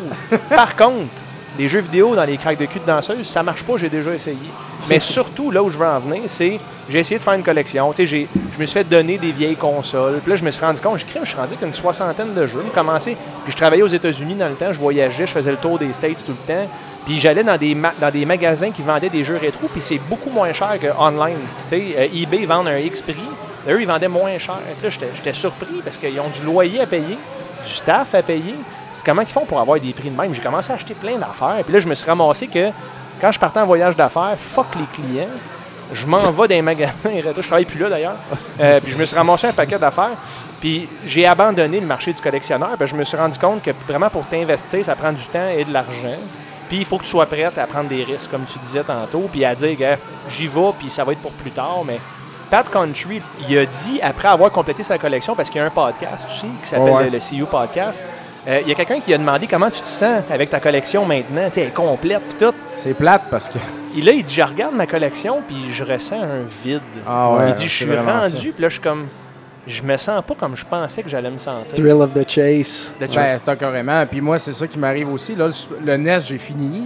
Là, Ouais. je, je chasse les upgrades. Là, j'en ai une dizaine à peu près. Mais tu sais, je pourrais tout aller les acheter demain, mais je le ferai pas. Ça, je me garde le petit plaisir de tomber dessus dans, dans la nature quand je le vois. Super NES, il me reste 4-5 jeux que je veux vraiment. Sinon, il y a des choses très précises et très rares que, OK, à un moment donné, je vais avoir le guts de l'acheter. Mais là, c'est rendu que j'ai besoin d'acheter puis de collectionner des choses. Ben là, je fais du PS3.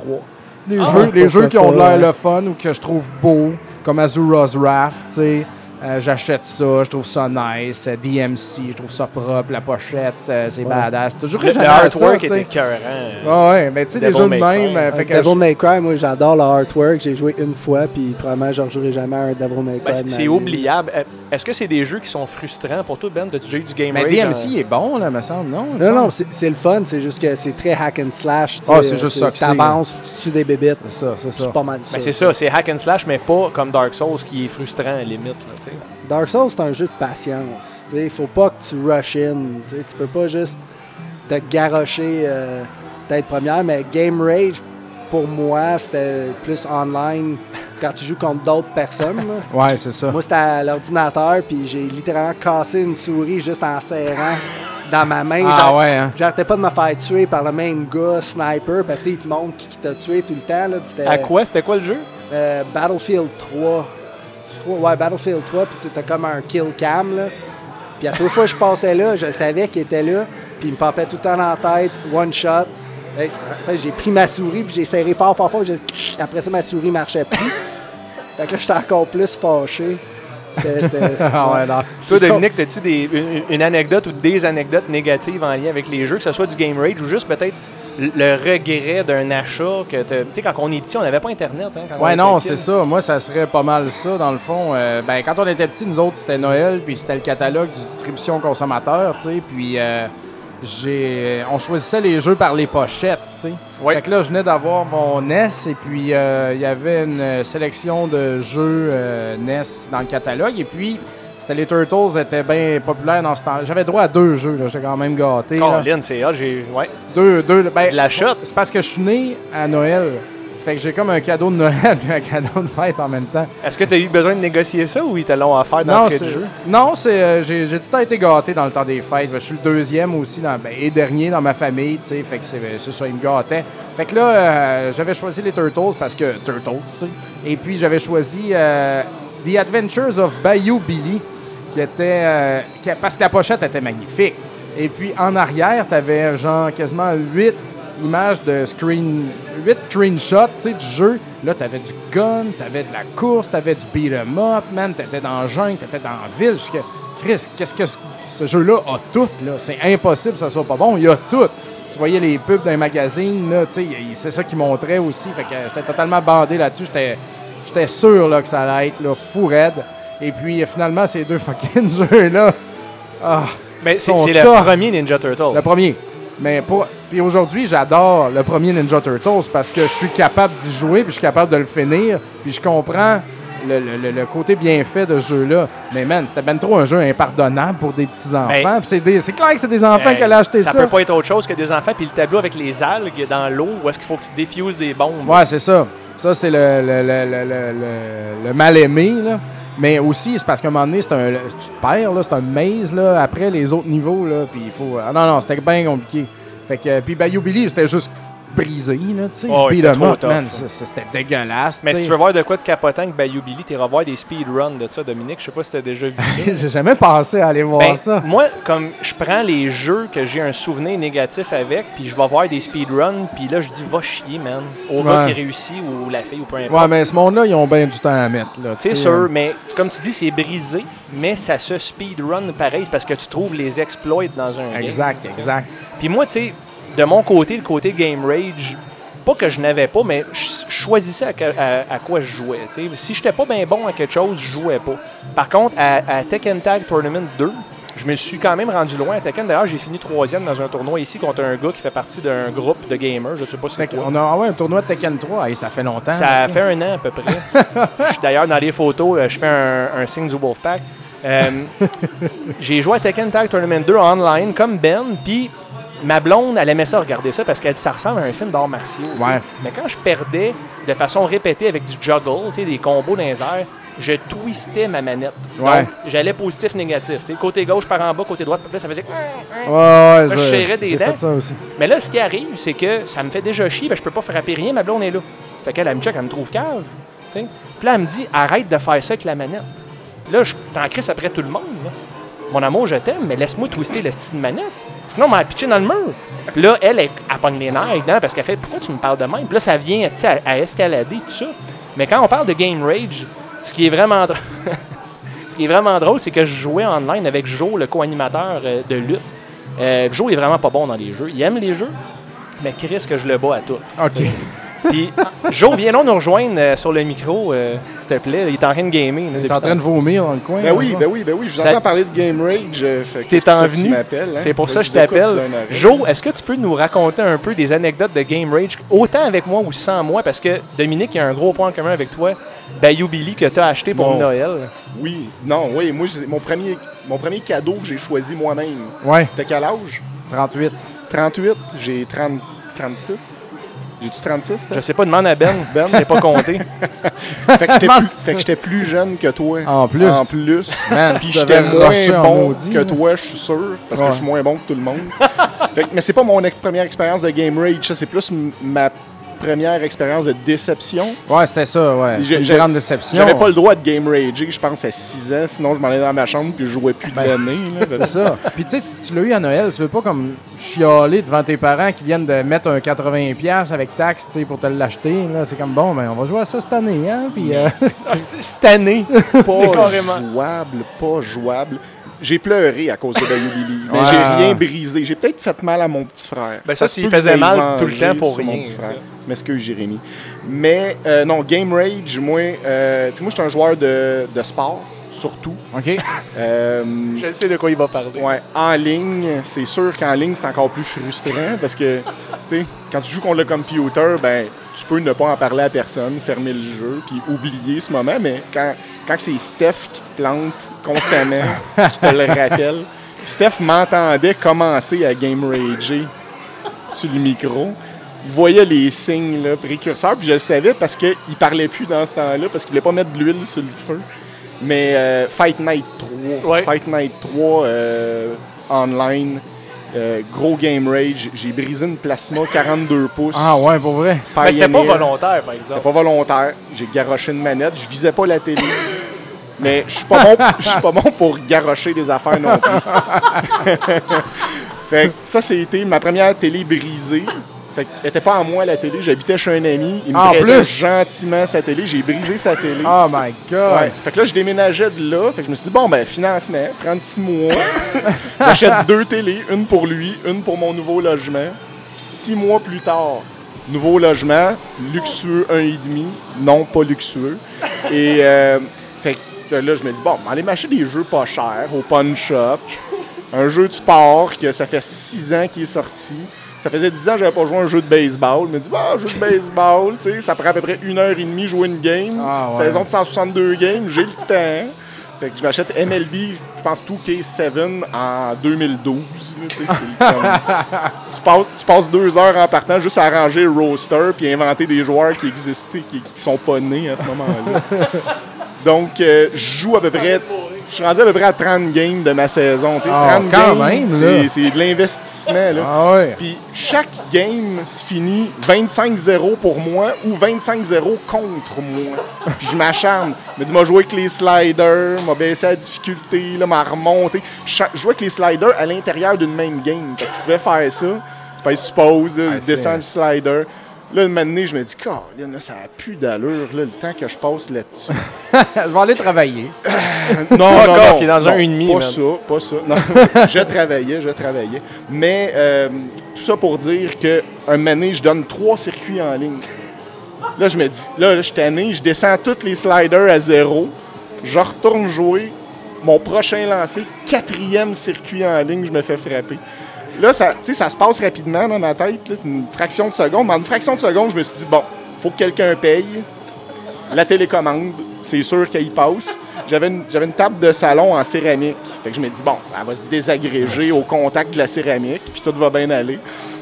Je pitch la manette, mais avec un peu trop d'angle. Elle pogne le, le- le contour de bois de la table, puis elle revole direct dans ma TV flambant neuve. 40 pouces qui, qui m'avait coûté 1000$. pièces.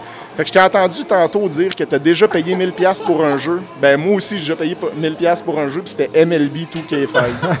Ouais. Mais là, Puis- tu as payé 3000 pièces de TV en deux secondes. à là. peu près. Ben, le, le- le gars, il a été smart. euh, il il m'a permis d'y racheter une 32 pouces à la place d'une 42 pouces plasma à 3000 pièces. Mais euh, non, ça a coûté cher cette année-là, Wow. mais ça l'a, ça l'a tué mon Game Rage à vie. Ouais, La hein? deuxième, J'avoue que, ouais, là. Plus de Game Rage. À cette heure, là, c'est, c'est comme je pars à rire, puis je ferme le jeu. Je fais Ah, ah, va mettre Netflix. ouais. C'est- Je, je m'excuse, là, j'ai mal au poumon, là, mais l'histoire de briser ta nouvelle Sony, Ouais. c'était une Sony que tu avais payée, la totale, tu étais fier. Tu m'as dit, Steph, j'ai acheté la meilleure TV du magasin, man. Puis quelques jours après, la télécommande qui pète. Puis je me rappelle, tu avais un gros artefact dans le coin de ton écran, Ouais. c'était tout mauve, tu sais. Elle marchait Ouais, encore. Il y avait des lignes comme verticales, horizontales, comme une toile d'araignée dedans. Puis je l'ai enduré un an de temps après ça, Ouais, avec c'est les ça. toiles d'araignée, comme À pour me fois rappeler. Ah, ouais, ouais. Non, c'est bien Ouais, ça. Ouais, Ah, ouais, ouais. Ben, ça, puis parce que je la payais encore pendant 24 mois. c'est ça. fait que euh, non, je pouvais plus me faire financer un autre TV. Lesson well learned. Hey, j'ai deux questions euh, pour toi, Dom. Je sais que tu fais des tournois de jeux vidéo ici. Puis Ouais. les gagnants de tournois, ils gagnent une, une ceinture de lutte. si j'ai Ouais, ben il gagne le droit de la porter pour le restant de la soirée. Ce qui est quand même très hot. ben ouais, c'est le fun. Ben c'est surtout, tu sais, pour la photo, puis on met ça sur Facebook, puis tout, là. euh. Mais moi, je trouvais ça bad. Ben excuse, vas-y avec ta vraie question. Ben, je veux juste savoir, c'est, ça a-tu un lien avec la lutte ou avec la boxe ou c'est t'es-tu Ben, un on- fan de lutte? Je suis un fan de lutte, puis euh, on- ben euh, jamais comme vous- autant que vous autres, je- j'en suis convaincu, mais euh, j'ai- j'aime la lutte. Puis euh, dans le fond, je cherchais, un- je voulais des idées de trophées ou quelque chose juste pour souligner, que les gens ont gagné. Puis euh, je, trou- je trouvais ça badass, une ceinture là, vraiment. Fait que j'ai fait des recherches sur internet, j'ai trouvé un dos dans Caroline du Nord, un pompier, man, qui faisait ça dans son garage part-time. Mais euh, après toutes mes recherches, euh, puis il m'a envoyé des photos, tout ça, son shit, il était vraiment Legit. legit, là, tu sais, parce que c'est il y a bien des ceintures chinoises de, de merde en, en semi-carton, euh, plastique, cheapette. qui Comme la belt hardcore dans le temps. là. Ouais. c'est ça. Puis, puis dans le fond, j'ai fait confiance en ce gars-là. J'y ai fait le design, tout ça. Puis j'ai choisi blanc parce qu'on est dans un, dans un bar puis il fait noir, tu sais. Fait que je voulais que ça ressorte Ouais, vraiment.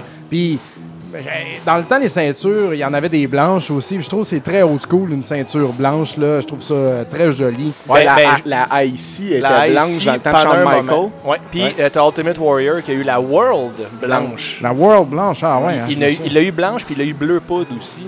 À sa demande. Mais lui, il faisait beaucoup de coke. Hein. Ouais, ouais. Toi, non, mais toi, c'est une raison qui fait du sens. Ouais, non, ben, Warrior était juste cave. C'est juste parce que c'est blanc comme de la coke. fait que là- mais, euh, mais oui, t'as raison, ça fait badass, c'est vraiment hot. Ma deuxième question, c'est on est dans un arcade puis t'as pas WrestleFest. On l'a, on l'avait. Tu l'avais? Ben oui, on l'avait, on l'a eu sur le plancher pendant euh, longtemps. là. Euh, C'est une drôle d'anecdote parce que euh, nous, on voulait une Donkey Kong, tu sais, une originale Donkey Kong. Genre que, genre que Billy Mitchell a le droit de jouer dessus. là. Eh, ouais, ouais, c'est ça, qui aurait dû jouer dessus, en fait. Là. puis, euh, puis euh, ben, c'est bien dur à trouver. Puis, à un moment donné, on a un contact, un gars qui en avait une. Mais là, euh, le deal, c'était qu'avant qu'on fasse ce gros move-là, puis on était prêt à la payer 2000$, même si ça vaut pas ça, euh, on, on va faire une première transaction, WrestleFest. puis Non, ah oui, c'est ça. WrestleFest, si ça va bien, ben là, on va mover sur Donkey Kong, tu sais. Fait qu'on y a acheté la WrestleFest, là, qui était pas le cab. euh, il y a comme deux formats de cab à quatre joueurs. Ça, c'était le petit format, dans le fond, plus serré un peu. Mettons, tu regardes le NBA Jam là-bas, là, ça, c'est euh, large, c'est le format large. Mais mettons, la Sunset Riders, c'est le ouais. format mince. Euh, ouais. de quatre joueurs. Donc, c'est un peu inconfortable. Donc, euh, on y a acheté ça, puis finalement, il nous est jamais revenu. Fait qu'on n'a jamais eu sa crise Ah! de Donkey Kong. I Mais c'est pas grave parce qu'on en a trouvé un autre dans la nature, finalement, pour moins que 1000$. piastres. Fait que fuck, fuck him. Fait qu'on a mis. euh, puis la, la WrestleFest, elle avait pas de side art. euh, elle avait pas de, de marquee. Euh, voyons, de bezel, excuse, ça c'est tout le tour de l'écran, là, OK. le, le collant qui va tout le tour de l'écran. Donc, il a fallu, moi, que je refasse ça. Il a pas fallu, mais nous, ici, on veut que les machines soient le plus legit possible Authentique. non? authentique. Fait que j'ai refait ça, tu sais, avec des. Il y, a, il y a tout ça sur Internet, des vieux scans, des affaires. Fait que- mais vu Ah, que ouais. le format n'était pas tout à fait le même, il a fallu que je tasse. Tu sais, il y a plein de lasers puis des photos. Il a fallu que je découvre les photos, que je les tasse, que je rebouge des lasers. En tout cas, c'est. Puis on a réussi à la mettre super belle, puis personne jouait. Fait que- Voyons donc, Quand on a eu d'autres choses, ben le monde il l'essayait, mais il- comme il se tannait en deux Il est pas secondes. trop tough puis, euh, en plus, le C'est jeu. vraiment il est un bon fun. jeu. C'était un des rares jeux d'arcade qui était fair, je trouve. Parce Ouais. que tu pouvais te rendre. Moi, puis on s'est déjà rendu à LOD avec un jeton chaque. Ouais, ben c'est ça. Peut-être que le monde, vu qu'ici, t'avais pas le feeling d'en avoir beaucoup pour ton argent, vu que la- c'est gratuit. Ouais. Bon euh, point. C'est ça. Mais euh, toujours est-il que, tu sais, après observation, puis c'est le même qu'on fonctionne, quand c'est le temps de rentrer une nouvelle machine, on enlève tout le temps la, moins- la moins populaire. Ben oui. Puis, ben, c'était le choix logique, tu sais. Quand même triste, hein, Jo, pareil. Mais je pense que vous avez fait récemment un tournoi de No Mercy au 64. En fait, on avait une ligue de No Mercy OK, euh, ça, l'année passée. Vous aviez euh, une ligue. Ouais, notre ancien gérant, qui est très Mario Ramos, qui est très grand fan de lutte, euh, voulait faire une ligue de No Mercy ici les mardis. Et puis, euh, il a fait ça, tu sais, mais les mardis, c'est- bien tranquille, on s'entend, là. Fait que, mais c'était un test, là. C'était pour le fun. Ça marchait un petit peu. Puis, euh, le, le monde pouvait venir aussi samedi défendre leur titre, tu sais. Puis, euh, bon, c'était bien cool. Mais euh, il n'y avait pas assez de participation, finalement. Fait qu'on a laissé tomber. Puis il Mais- devait avoir bien des loblos. Hein. Ah ben moi je connais rien à ça, sérieux. Ok. La 64, j'ai aucun amour, aucun amour pour cette console-là. Même pas Ocarina of Time. Surtout pas. J'aime pas les Zelda en third person. J'aime les Zelda top-down. là. Ouais. Ouais. Ça existe. Ben, ça. il est Je veux content rien, moi, pas euh, Zelda. Skyward Sword, Twilight Princess, tu sais, tout ça. J'ai joué à tout ça, mais j'ai jamais fini aucun de ces jeux-là, mais je me tanne, là. Mais moi, euh, à Link Between Worlds, tu sais, je suis wow! Game ça, Boy. c'est... Ben, euh, 3DS. Mais euh, ça, c'est genre le meilleur Zelda de tous les temps, là, tu sais. Moi, ça, ça me parle. Mais euh, c'est ça, non, euh, 64, euh, aucun intérêt. Sinon, pour le seul jeu 2D qu'il y a là-dessus, qui est Mischief Makers.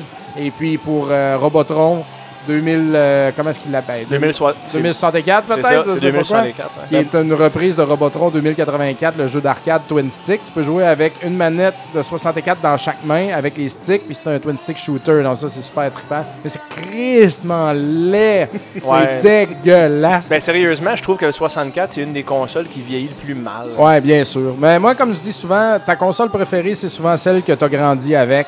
Moi, la 64, je l'ai skippée totalement pour aller euh, sur PlayStation. Moi, j'ai grandi avec la NES, fait qu'aujourd'hui, ma console préférée, c'est clairement et totalement la NES. L'Atari 2600 m'a fait découvrir le gaming, fait que bien sûr, j'ai une grande passion pour collectionner ça. Puis j'ai joué beaucoup au Game Boy dans ma vie aussi quand j'étais petit, fait que j'aime bien ramasser du Game Boy. tu sais, Ça, T'as-tu ça joué va ensemble. vraiment au Game Boy première génération ou plus au Game Boy Color? euh? Première génération. Ok, t'étais un vrai de vrai. Là. Tu te battais pour voir. là. Ouais, ouais, euh, puis euh, Aucun chargeur, chargeur à batterie et tout et tout. Là. Mais, Fait que dans euh, le fond, Joe, merci euh, de t'être Ouais, ben, joint à la conversation. Je comprends plus rien depuis à peu près deux minutes. Là, vous ça c'était le segment. Lutte, là. comme des adultes dans Charlie Brown. Mais, euh, mais euh, si on peut finir sur la lutte, il y a Oui. quelque chose que je veux faire et puis que là, j'ai pas eu le temps parce qu'il y a bien des événements ces temps-ci. Mais ici, on est fermé le lundi chez Arcade Montréal. Et puis, euh, je voulais faire ça chez nous. Puis je me disais, Chris, on va inviter du monde, on va boire de la bière, puis on va s'enregistrer, puis on va écouter un, un show. tu sais. On va écouter euh, King of the Ring 93 ou euh, fucking WrestleMania, je sais pas quoi, des vieilles affaires. Puis euh, ça va être malade, puis on va parler. Puis là, je voudrais le faire ici le lundi avec euh, Stéphane et puis François, qui sont des gars qui travaillent chez RDS, des clients habitués ici qui, sont, qui ont le podcast, le petit paquet, d'ailleurs, podcast oui. de lutte. Et puis, eux autres sont full into la lutte. Donc, j'aimerais, le lundi ici, les arcades sont fermées, il n'y a pas de cover parce que les arcades sont fermées. Et puis, on fait juste comme mettre un vieux show de lutte, on boit de la bière, puis on crie comme des malades. Ben, quand Et tu puis, vas euh, faire ça, tu m'appelles, puis c'est sûr que moi et Stéphane on débarque. Ah, ben, c'est ça. On va peut-être même traîner Ben, qui est dans le garde-robe en tant que fan de lutte également. Ouais. C'est vrai, en plus. Ben, viens là nous rejoindre un peu. Je Ouais. veux qu'on parle de, de- de- Merci beaucoup, Joe, de t'être joint. Si tu veux aller te choquer, choque-toi pas après les machines ici. Dominique a payé cher pour les cabinets. C'est bon. pas trop fort. Frappe moins fort, du moins. Euh, Dominique, je voudrais qu'on parle parce que là, on vient de parler de 64, puis de, on a même parlé de PS2 un peu tantôt. Puis je suis curieux de savoir ton, ton opinion ou ta vision, si on veut, sur la prochaine génération de collectionneurs. Euh, prochaine génération en voulant dire, à la limite, nos enfants. Ou Ouais. même, tu sais, les kids, comme j'ai croisé tantôt, que j'ai parlé, qui ont 18, 19 ans, euh, eux, ils ont été élevés, entre guillemets, avec le Xbox, le premier Xbox Ouais. le PS2, le Xbox 360. Est-ce que tu penses qu'il y a un avenir ou un marché pour les collectionneurs de ces générations de consoles-là? Ouais, je voulais juste rajouter aussi qu'ils ont été élevés avec les, les téléphones. Les jeux, c'est téléphones. Là. Ouais. Ben, peut-être à. Pac-Man sur un téléphone. Tu as j'ai joué raison, à mais ça, je, pense que c'est téléphone. plus actuel. Tu sais, si on parle, mettons, de... Moi, je parle surtout des consoles 2001, 2003, Ok, ouais. 2005. Tu sais, dans, dans cette zone-là où est-ce que tu étais en transition, là, tu sais. Je sais pas, toi, Dom, qui est un collectionneur aguerri quand même, qu'est-ce que tu en penses de la prochaine génération des collectionneurs? Ben, si on parle de ces gens-là, euh, cet âge-là, je pense pas qu'ils vont grandir avec un, un très grand désir de retrouver leur jeu de Xbox quand ils étaient petits ou peut-être, mais ça va s'essouffler très rapidement parce que tu sais, il y a le numérique là. Mais tu sais, c'est 50-50 les jeux que tu achètes numérique ou physique. Et aujourd'hui, surtout numérique pour les gens veulent plus se faire chier avec le physique. Fait que mettons le range là, pour du monde de notre âge, tu sais, on part de l'Atari 2600, puis moi je collectionne, mettons, ben je collectionne même, fuck, excuse, j'arrête. Ça va, ça Je va? collectionne le- même le Switch physique aujourd'hui parce que suis un gars de physique, tu sais, mais quelqu'un qui n'a pas commencé dans le physique puis de pas aimer tenir une cassette dans ses mains. Tourner la cassette aux vidéos. Ça, c'est un art qui se perd. Ouais, Quand- c'est ça. Tu sais, avant, c'était ça. Tu tiens la cassette dans tes mains, puis t'as tournes, t'as regardes, puis c'était ça, dans le fond, ton ça, site web ça. ou ton IGN en même temps. C'était, ça a l'air cool. Ben, un peu comme Bayou Billy. tu. Ouais, non, c'est ça. C'est- Puis les boîtes, tu sais, parce que euh, c'est moi qui accroche à cette gogosse-là. Mais euh, je, pense. c'est très Frankenstein comme setup. Ouais, c'est ça, pas. hein? euh, pas. Mais je pense pas que ça va être. Je sais pas, j'ai pas le feeling que le- ces jeunes-là vont comme faire Ah ouais, je veux avoir Call of Toulouse ou Xbox 360 parce que Ouais, ça, c'est- ça c'est rendu que ça vaut genre 500$ piastres en 2040. Je Mon. GTA San Andreas, pochette, pochette originale. euh, C'est ça, c'est Mais ben, peut-être. Peut-être, c'est ça. Probablement, tu sais, parce que je sais. Pro- probablement, parce que qu'est-ce que ça va être dans ce temps-là, en 2000, tu sais, dans 20 ans, mettons. le là. VR, ça va être une affaire de VR. euh, Non, je pense pas. Moi, je pense que le VR, Ben, c'est un sûrement fad. pas juste le VR. Je pense que c'est un fad, le VR, Ben. J'en Je ai un. PSVR chez Je nous. sais pas. Je l'ai eu en cadeau à ma fête. J'adore le PSVR. Je trouve ça vraiment impressionnant, mais je joue pas avec. Ben, Ben moi, je pourrais pas jouer à ça, euh, genre 3 heures de fil. Là. Ben, Ben, ça te prend pas. Ouais, ça te prend les deux, là. C'est- un euh, novelty, Ouais. c'est- c'est cool, tu te sens, mais tu sais, j'ai- j'ai mal au cœur. Moi, quand je joue, je veux relaxer, pas goût de vomir. c'est drôle, à ce temps, on peut jouer en ligne sur Internet Puis moi puis Steph, on se rejoint quand même dans son sous-sol. J'amène mon ordi. on est un à côté de l'autre. On se parle, mais tu sais, on joue online ensemble dans le même game. Ben, on joue à Seven Days to. Die, je sais pas si tu connais. euh, Non, Tom. je connais pas. Seven Days to Die, c'est un peu. ben, en tout cas, je t'épargne les détails rapidement. là. Euh, C'est c'est comme un Minecraft, Mais de zombies, avec des graphiques réalistes. Nice. Puis tu commences avec un sac à dos en bobette, faut que tu te trouves de la bouffe, puis il faut que tu te prennes du bois à terre, tu te fabriques une arme, tu te défendes. Puis on finit par se rejoindre dans le game, puis on se bâtit une maison à partir de rien, puis on se fait des pièges, parce que la nuit, les zombies courent. Ouais. Mais lui, il pourrait être chez eux, là. Ouais, Mais mais, je si tiens à être Il chez tient, toi. je dis, viens à la maison, Ben, puis il amène son laptop, on joue ensemble, tu sais. Ben, le couch co-op, ça, je pense que c'est quelque chose qui revient présentement. Puis Nintendo, ils le font beaucoup aussi. Euh, c'est vrai, jouer tout le monde ensemble. là. Nintendo, ils misent bien gros là-dessus. Puis euh, il y a comme un revival de ça. Là, tu sais, les... Puis Arcade Montréal marche de même aussi, là, Ouais. carrément. Tu veux venir jouer avec des chums et prendre une bière. C'est ça Ben, qui est plaisant. c'est là je voulais en venir justement avec ce commentaire-là. Tu viens ici, tu prends une bière, puis tu peux jouer à NBA Jam, euh, Marvel vs. Capcom, puis t'es à côté de la personne. tu sais. Ben, c'est ça. Ben, euh, on en parlait à l'épisode All Dress Extra Bacon, l'épisode 10, où est-ce que les gens en ligne, là, quand tu te plugues, là, sont, sont tough. Ouais, Hein, non, c'est ça. C'est Ils ça. ont, ils ont beaucoup de courage Ils en sont ligne. méchants. Mais quand ils sont ici, tout le monde est poli. Tout le monde, tout le monde se hoche la tête, se serre la main après une défaite. Online, ça marche pas de même. Le couch co-op. D'ailleurs, Nintendo a jamais lâché le morceau pour ça. Ouais. Sont en retard à la game. Aujourd'hui, justement, ils ont sorti euh, hier, en fait, ils ont sorti officiellement le Nintendo Switch Online Service, qui est l'équivalent du Xbox Live PlayStation Network, mais version Nintendo, où est-ce que tu as accès à une librairie de jeux originaux de Nintendo. Puis tu sais, pour eux, c'est assis-toi à côté de ton ami, puis passe un bon moment. Ouais. Ben moi, c'est c'est surtout ça. Mais Tu allais chez ton ami qui avait des jeux que toi, t'avais pas quand Ben oui, jeune, ben oui, man, c'était ça. Là. c'était- Moi, je faisais rien que ça, coller chez le monde Ben qui ouais. avait, tu sais, j'ai eu une NES super tard, fait que j'allais chez tout le monde qui était peut-être même pas de temps mes amis, mais il y avait tout ce qu'il fallait. C'est ça, avec Blaster Master au Nintendo. Ah, Moi, c'était ça. Ça, puis A Boy and His Blob. Ouais, ça, déjà un, un ça? classique, ça. C'est un jeu qui a été comme mal reçu initialement parce qu'il était complètement outside of the box. tu sais. Ouais. Tu prends le temps de jouer à ça. Mais tu sais, c'est ça, pour, pour en revenir aux collections, c'est que moi, je me demande, tu sais, Thomas, il, va avoir 12 ans, je vais avoir un ado bientôt. là. Oh, nice. Ah, je capote, man. Mon plus vieux a 10, là. C'est- J'ai, hâte que ça arrive là. Ben, ça- Et pas trop hâte, Dominique, parce que tu vas voir que ça arrive vite en salle. Ben non, c'est correct, ça. Ça va vite, puis chaque moment est cool, tu sais. Mais là, de- euh, Tom puis Xav, mon plus jeune, il va avoir 10 ans bientôt, dans, dans deux semaines en fait. Euh, eux autres, copie physique, copie en ligne, ils, accordent aucune importance à ça. Fait que je me demande, quand ils vont avoir 35 ans comme nous autres, ils vont-tu dire à leurs enfants, moi là, quand j'étais jeune, je jouais à Fortnite.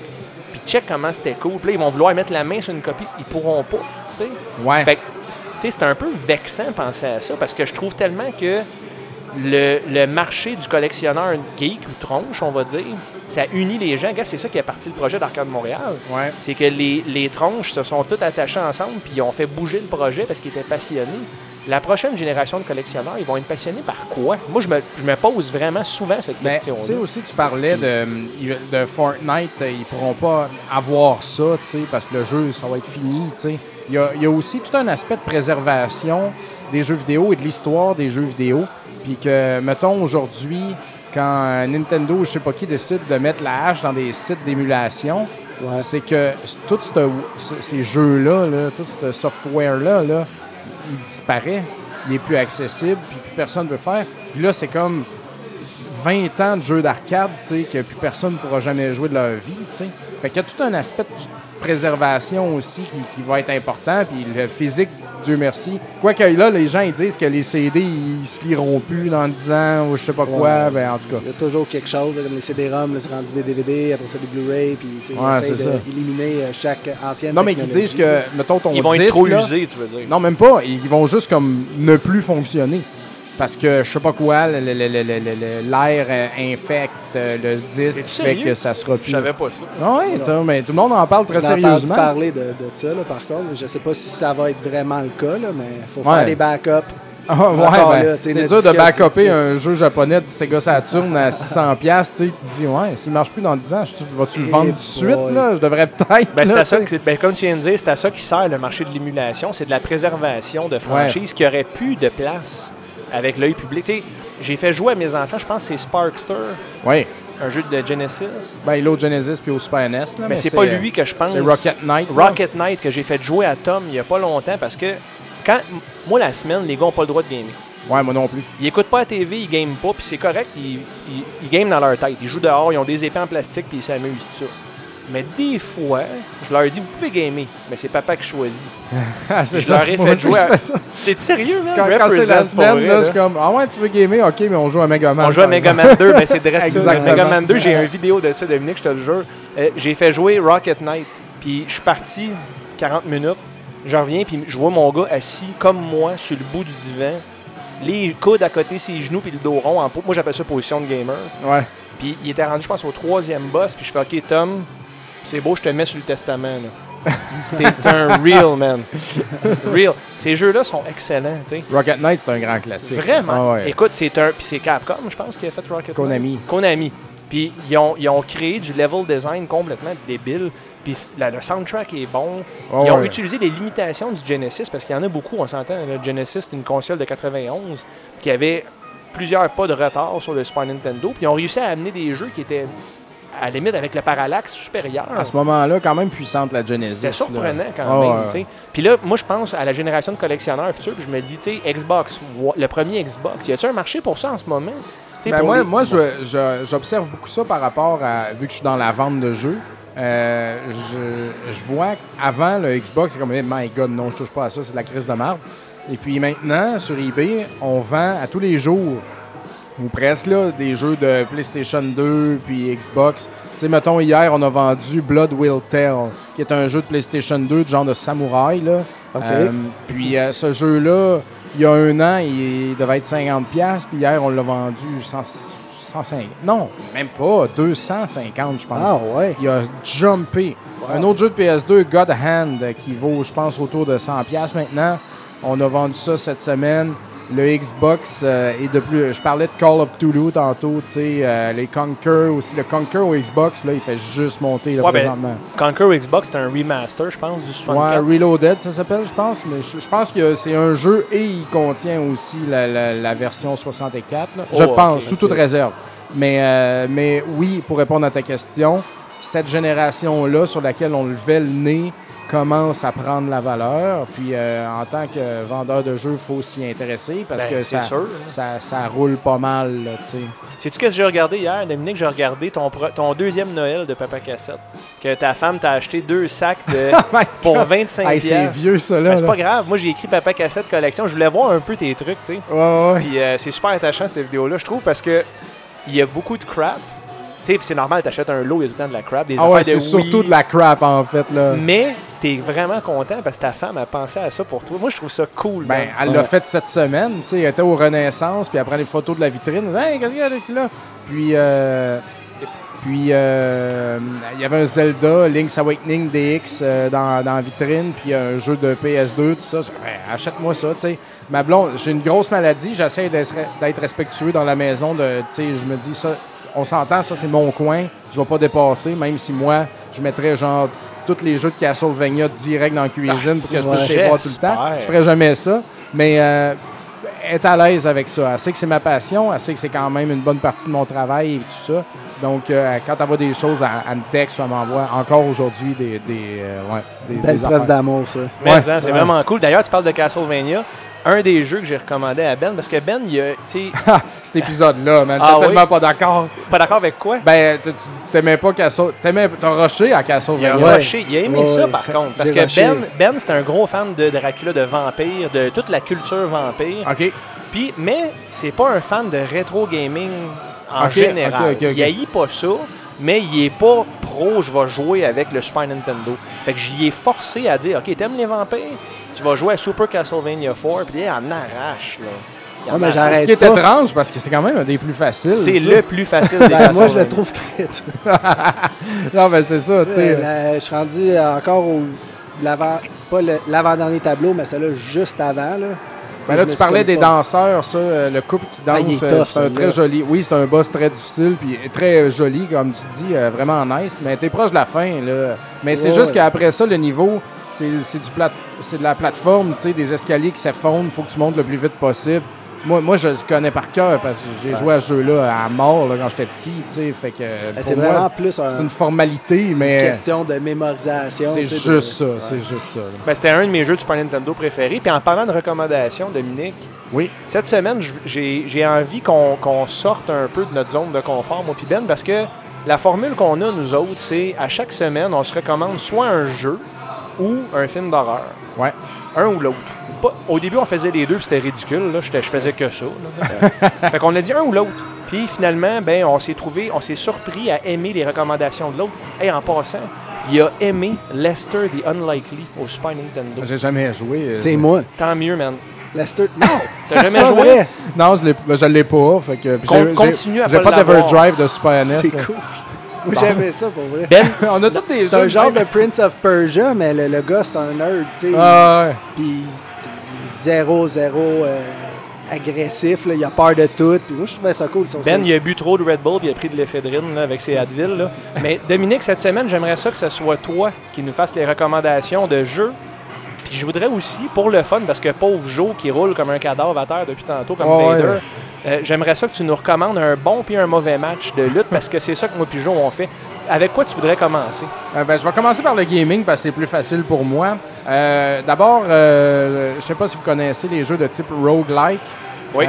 Je suis totalement tombé en amour dernièrement avec Dead Cells, qui est un fucking roguelike à la Castlevania. Est-ce qu'un peu, ou est-ce que tu meurs tout le temps et tu recommences tout le temps, mais que tu, à force de grinder, tu accumules des choses, c'est tout le temps un peu puissant, un petit peu plus puissant à chaque fois. C'est un jeu qui me rappelle beaucoup euh, Rogue Legacy que j'avais adoré sur PlayStation Vita. Sauf celui-là, il est très, très, très badass là, dans la façon qu'il est fait, euh, pixel art un peu, un peu beaucoup, mais euh, non, c'est c'est très cool, euh, sérieux. euh, puis c'est j'en parle parce que c'est moi j'ai joué sur Switch, c'est disponible sur euh, Steam.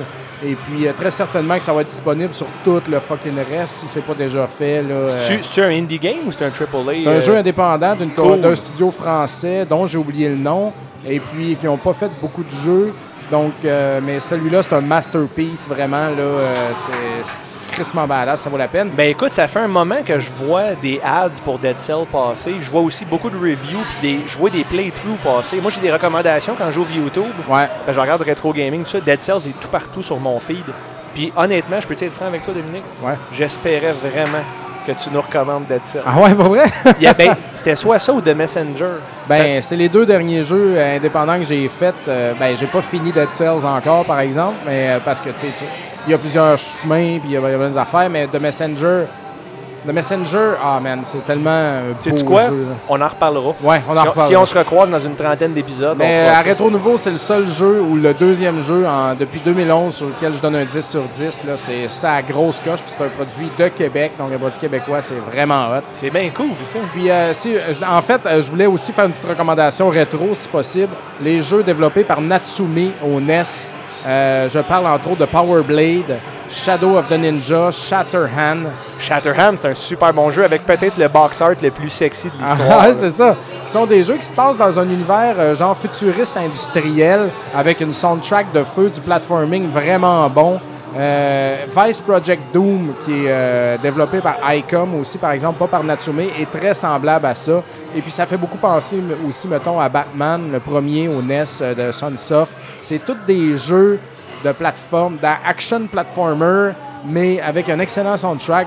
Euh, Batman très difficile, mais les autres jeux, euh, Power Blade euh, quand même facile, Shadow of the Ninja, Shatterhand égal difficile, mais mettons là quand on explore, là, tu sais moi le NES, j'ai pas grandi avec Mario, puis j'ai grandi par défaut avec Mario. Mais moi c'est pas ces ouais. jeux-là qui, qui viennent me chercher. Ouais. Aujourd'hui, en tant que gamer passionné qui tripe sur NES, c'est ces jeux-là qui sont fucking bons là. tu sais. Ben, c'est bien noté. C'est sûr que pour euh, Dead Cells, c'est dans ma liste déjà. ouais. Puis là, ben, j'ai-tu le choix d'en parler? Là, j'ai plus le choix. Fait que tu me mets le cul sur la ligne. J'adore ça. euh, avec plaisir, Dominique. Certainement. Puis pour Shatterhand, Ben, je t'ai prêté mon Nintendo Pimpé. J'ai, En passant, euh, Dominique, j'ai pris un vieux NES.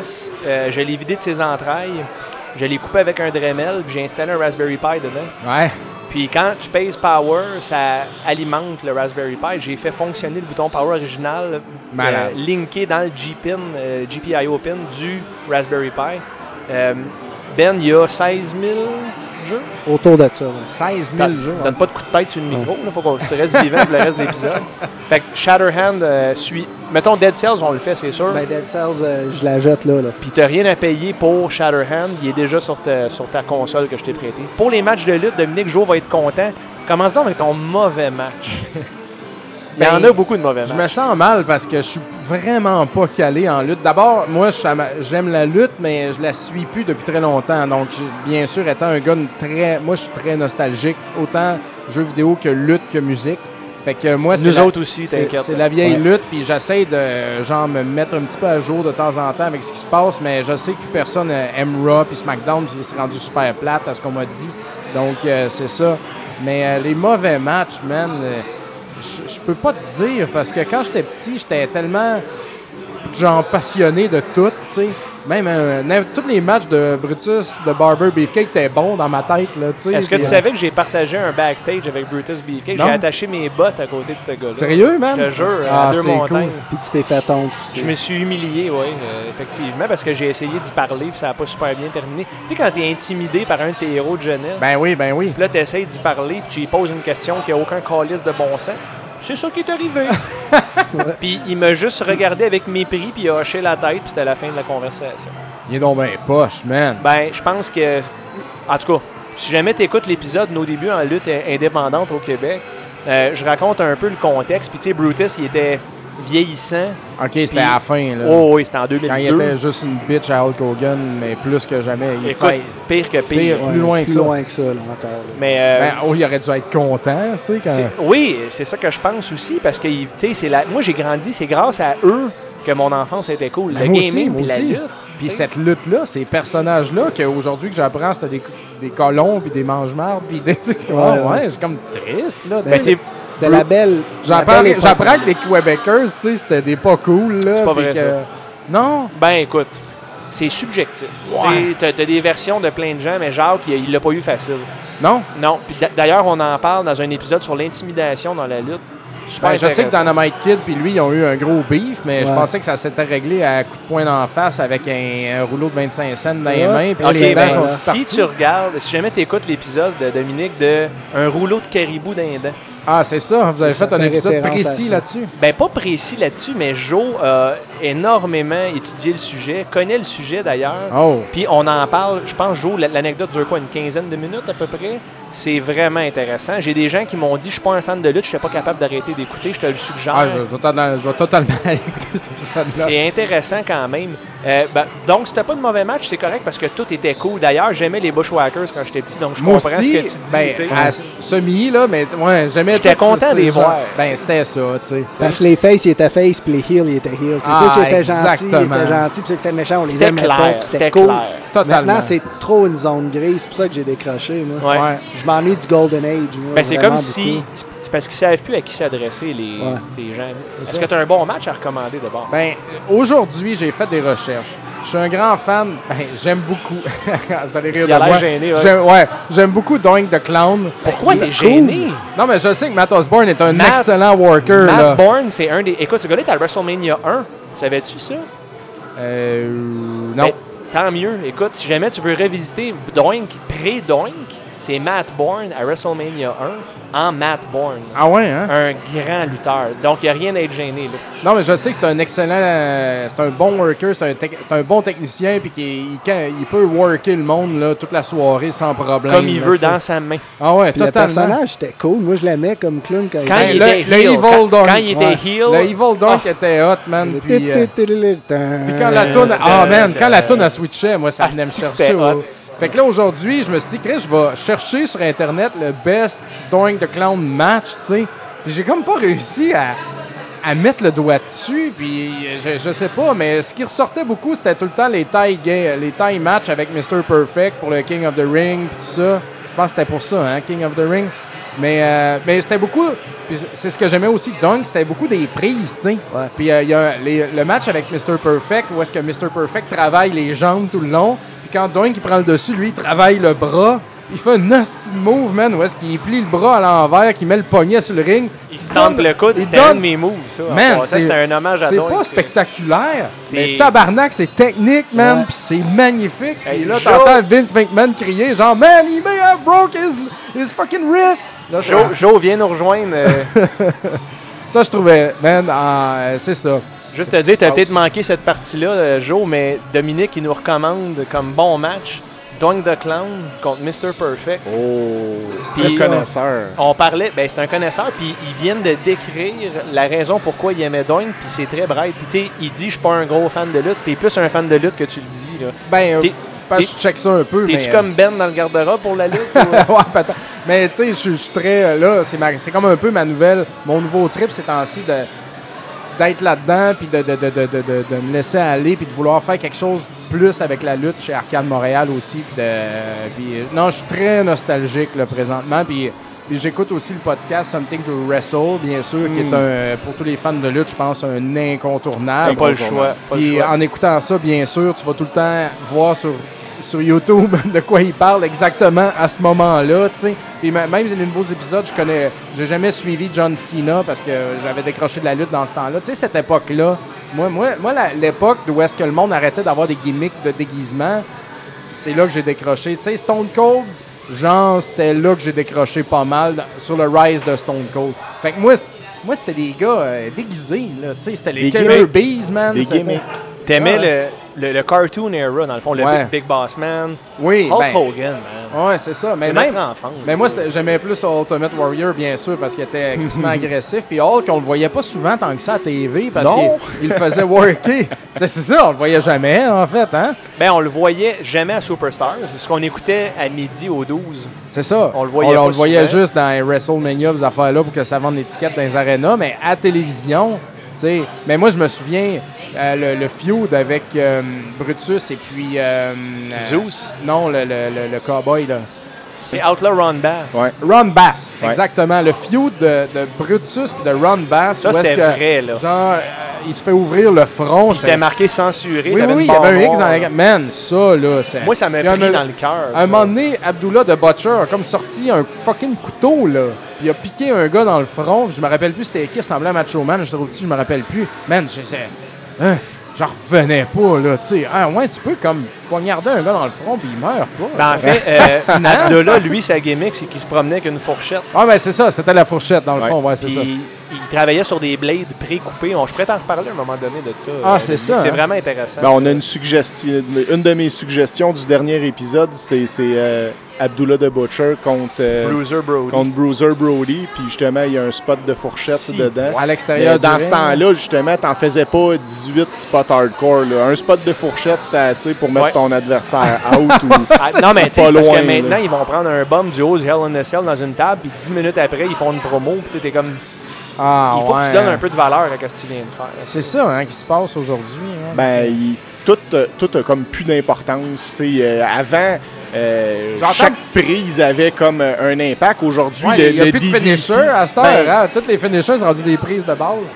Ben, c'est un, un peu ça. là. Il faut que les finishers soient plus spectaculaires que jamais parce que euh, les, on dirait que les prises ont plus de valeur. là. Le, le DDT s'est rendu une prise euh, De comme transition. de transition. Puis avant, c'était le plus gros finisher.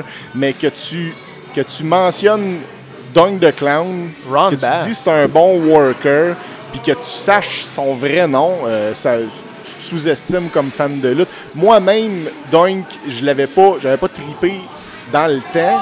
Puis je l'ai redécouvert avec Something to Wrestle. J'avais pas réalisé à quel point c'était un bon Hey, worker. C'est un bon épisode?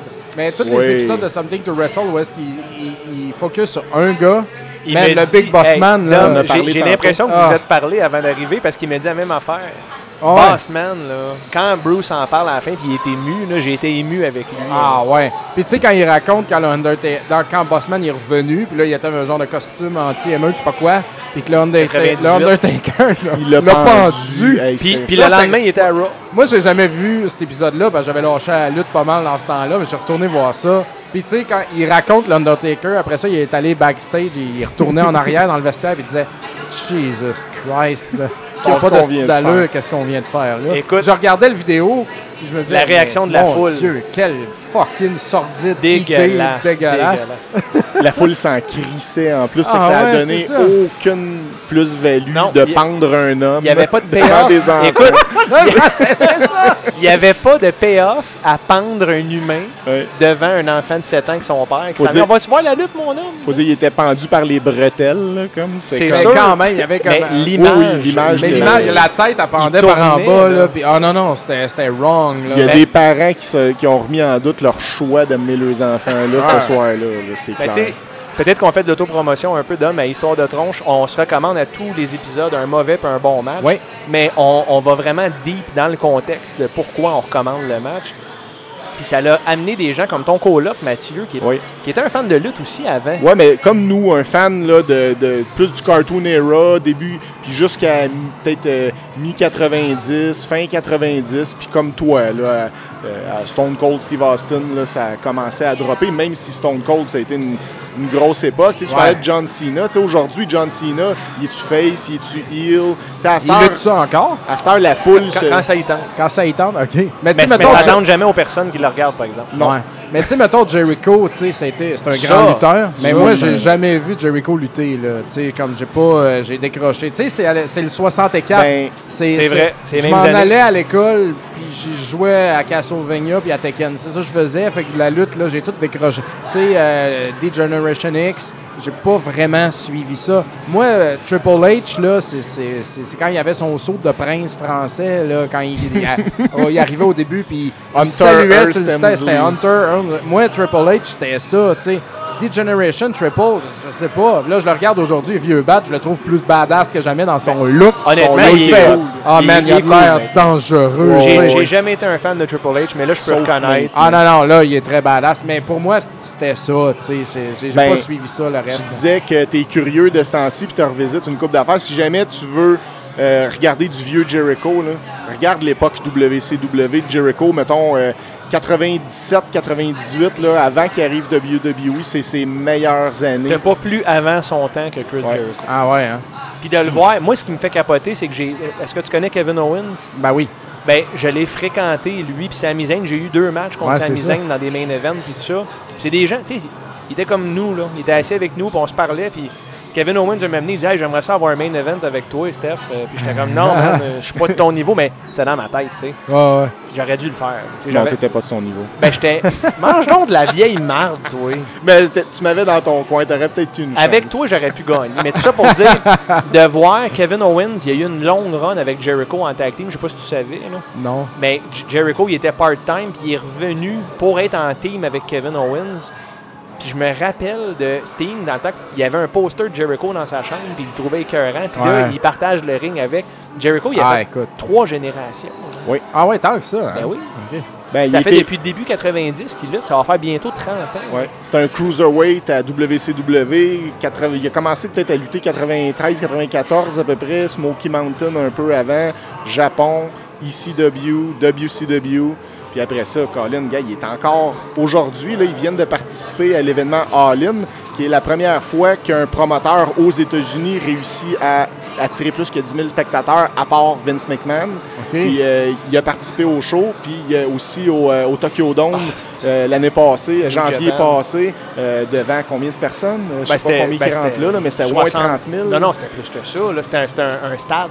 Ouais. Fait qu'il est encore aujourd'hui euh, on top, puis Crème, il est rendu quasiment à 48 ans. 50. Ouais. Ah ouais, tant que ça. hein? Ouais.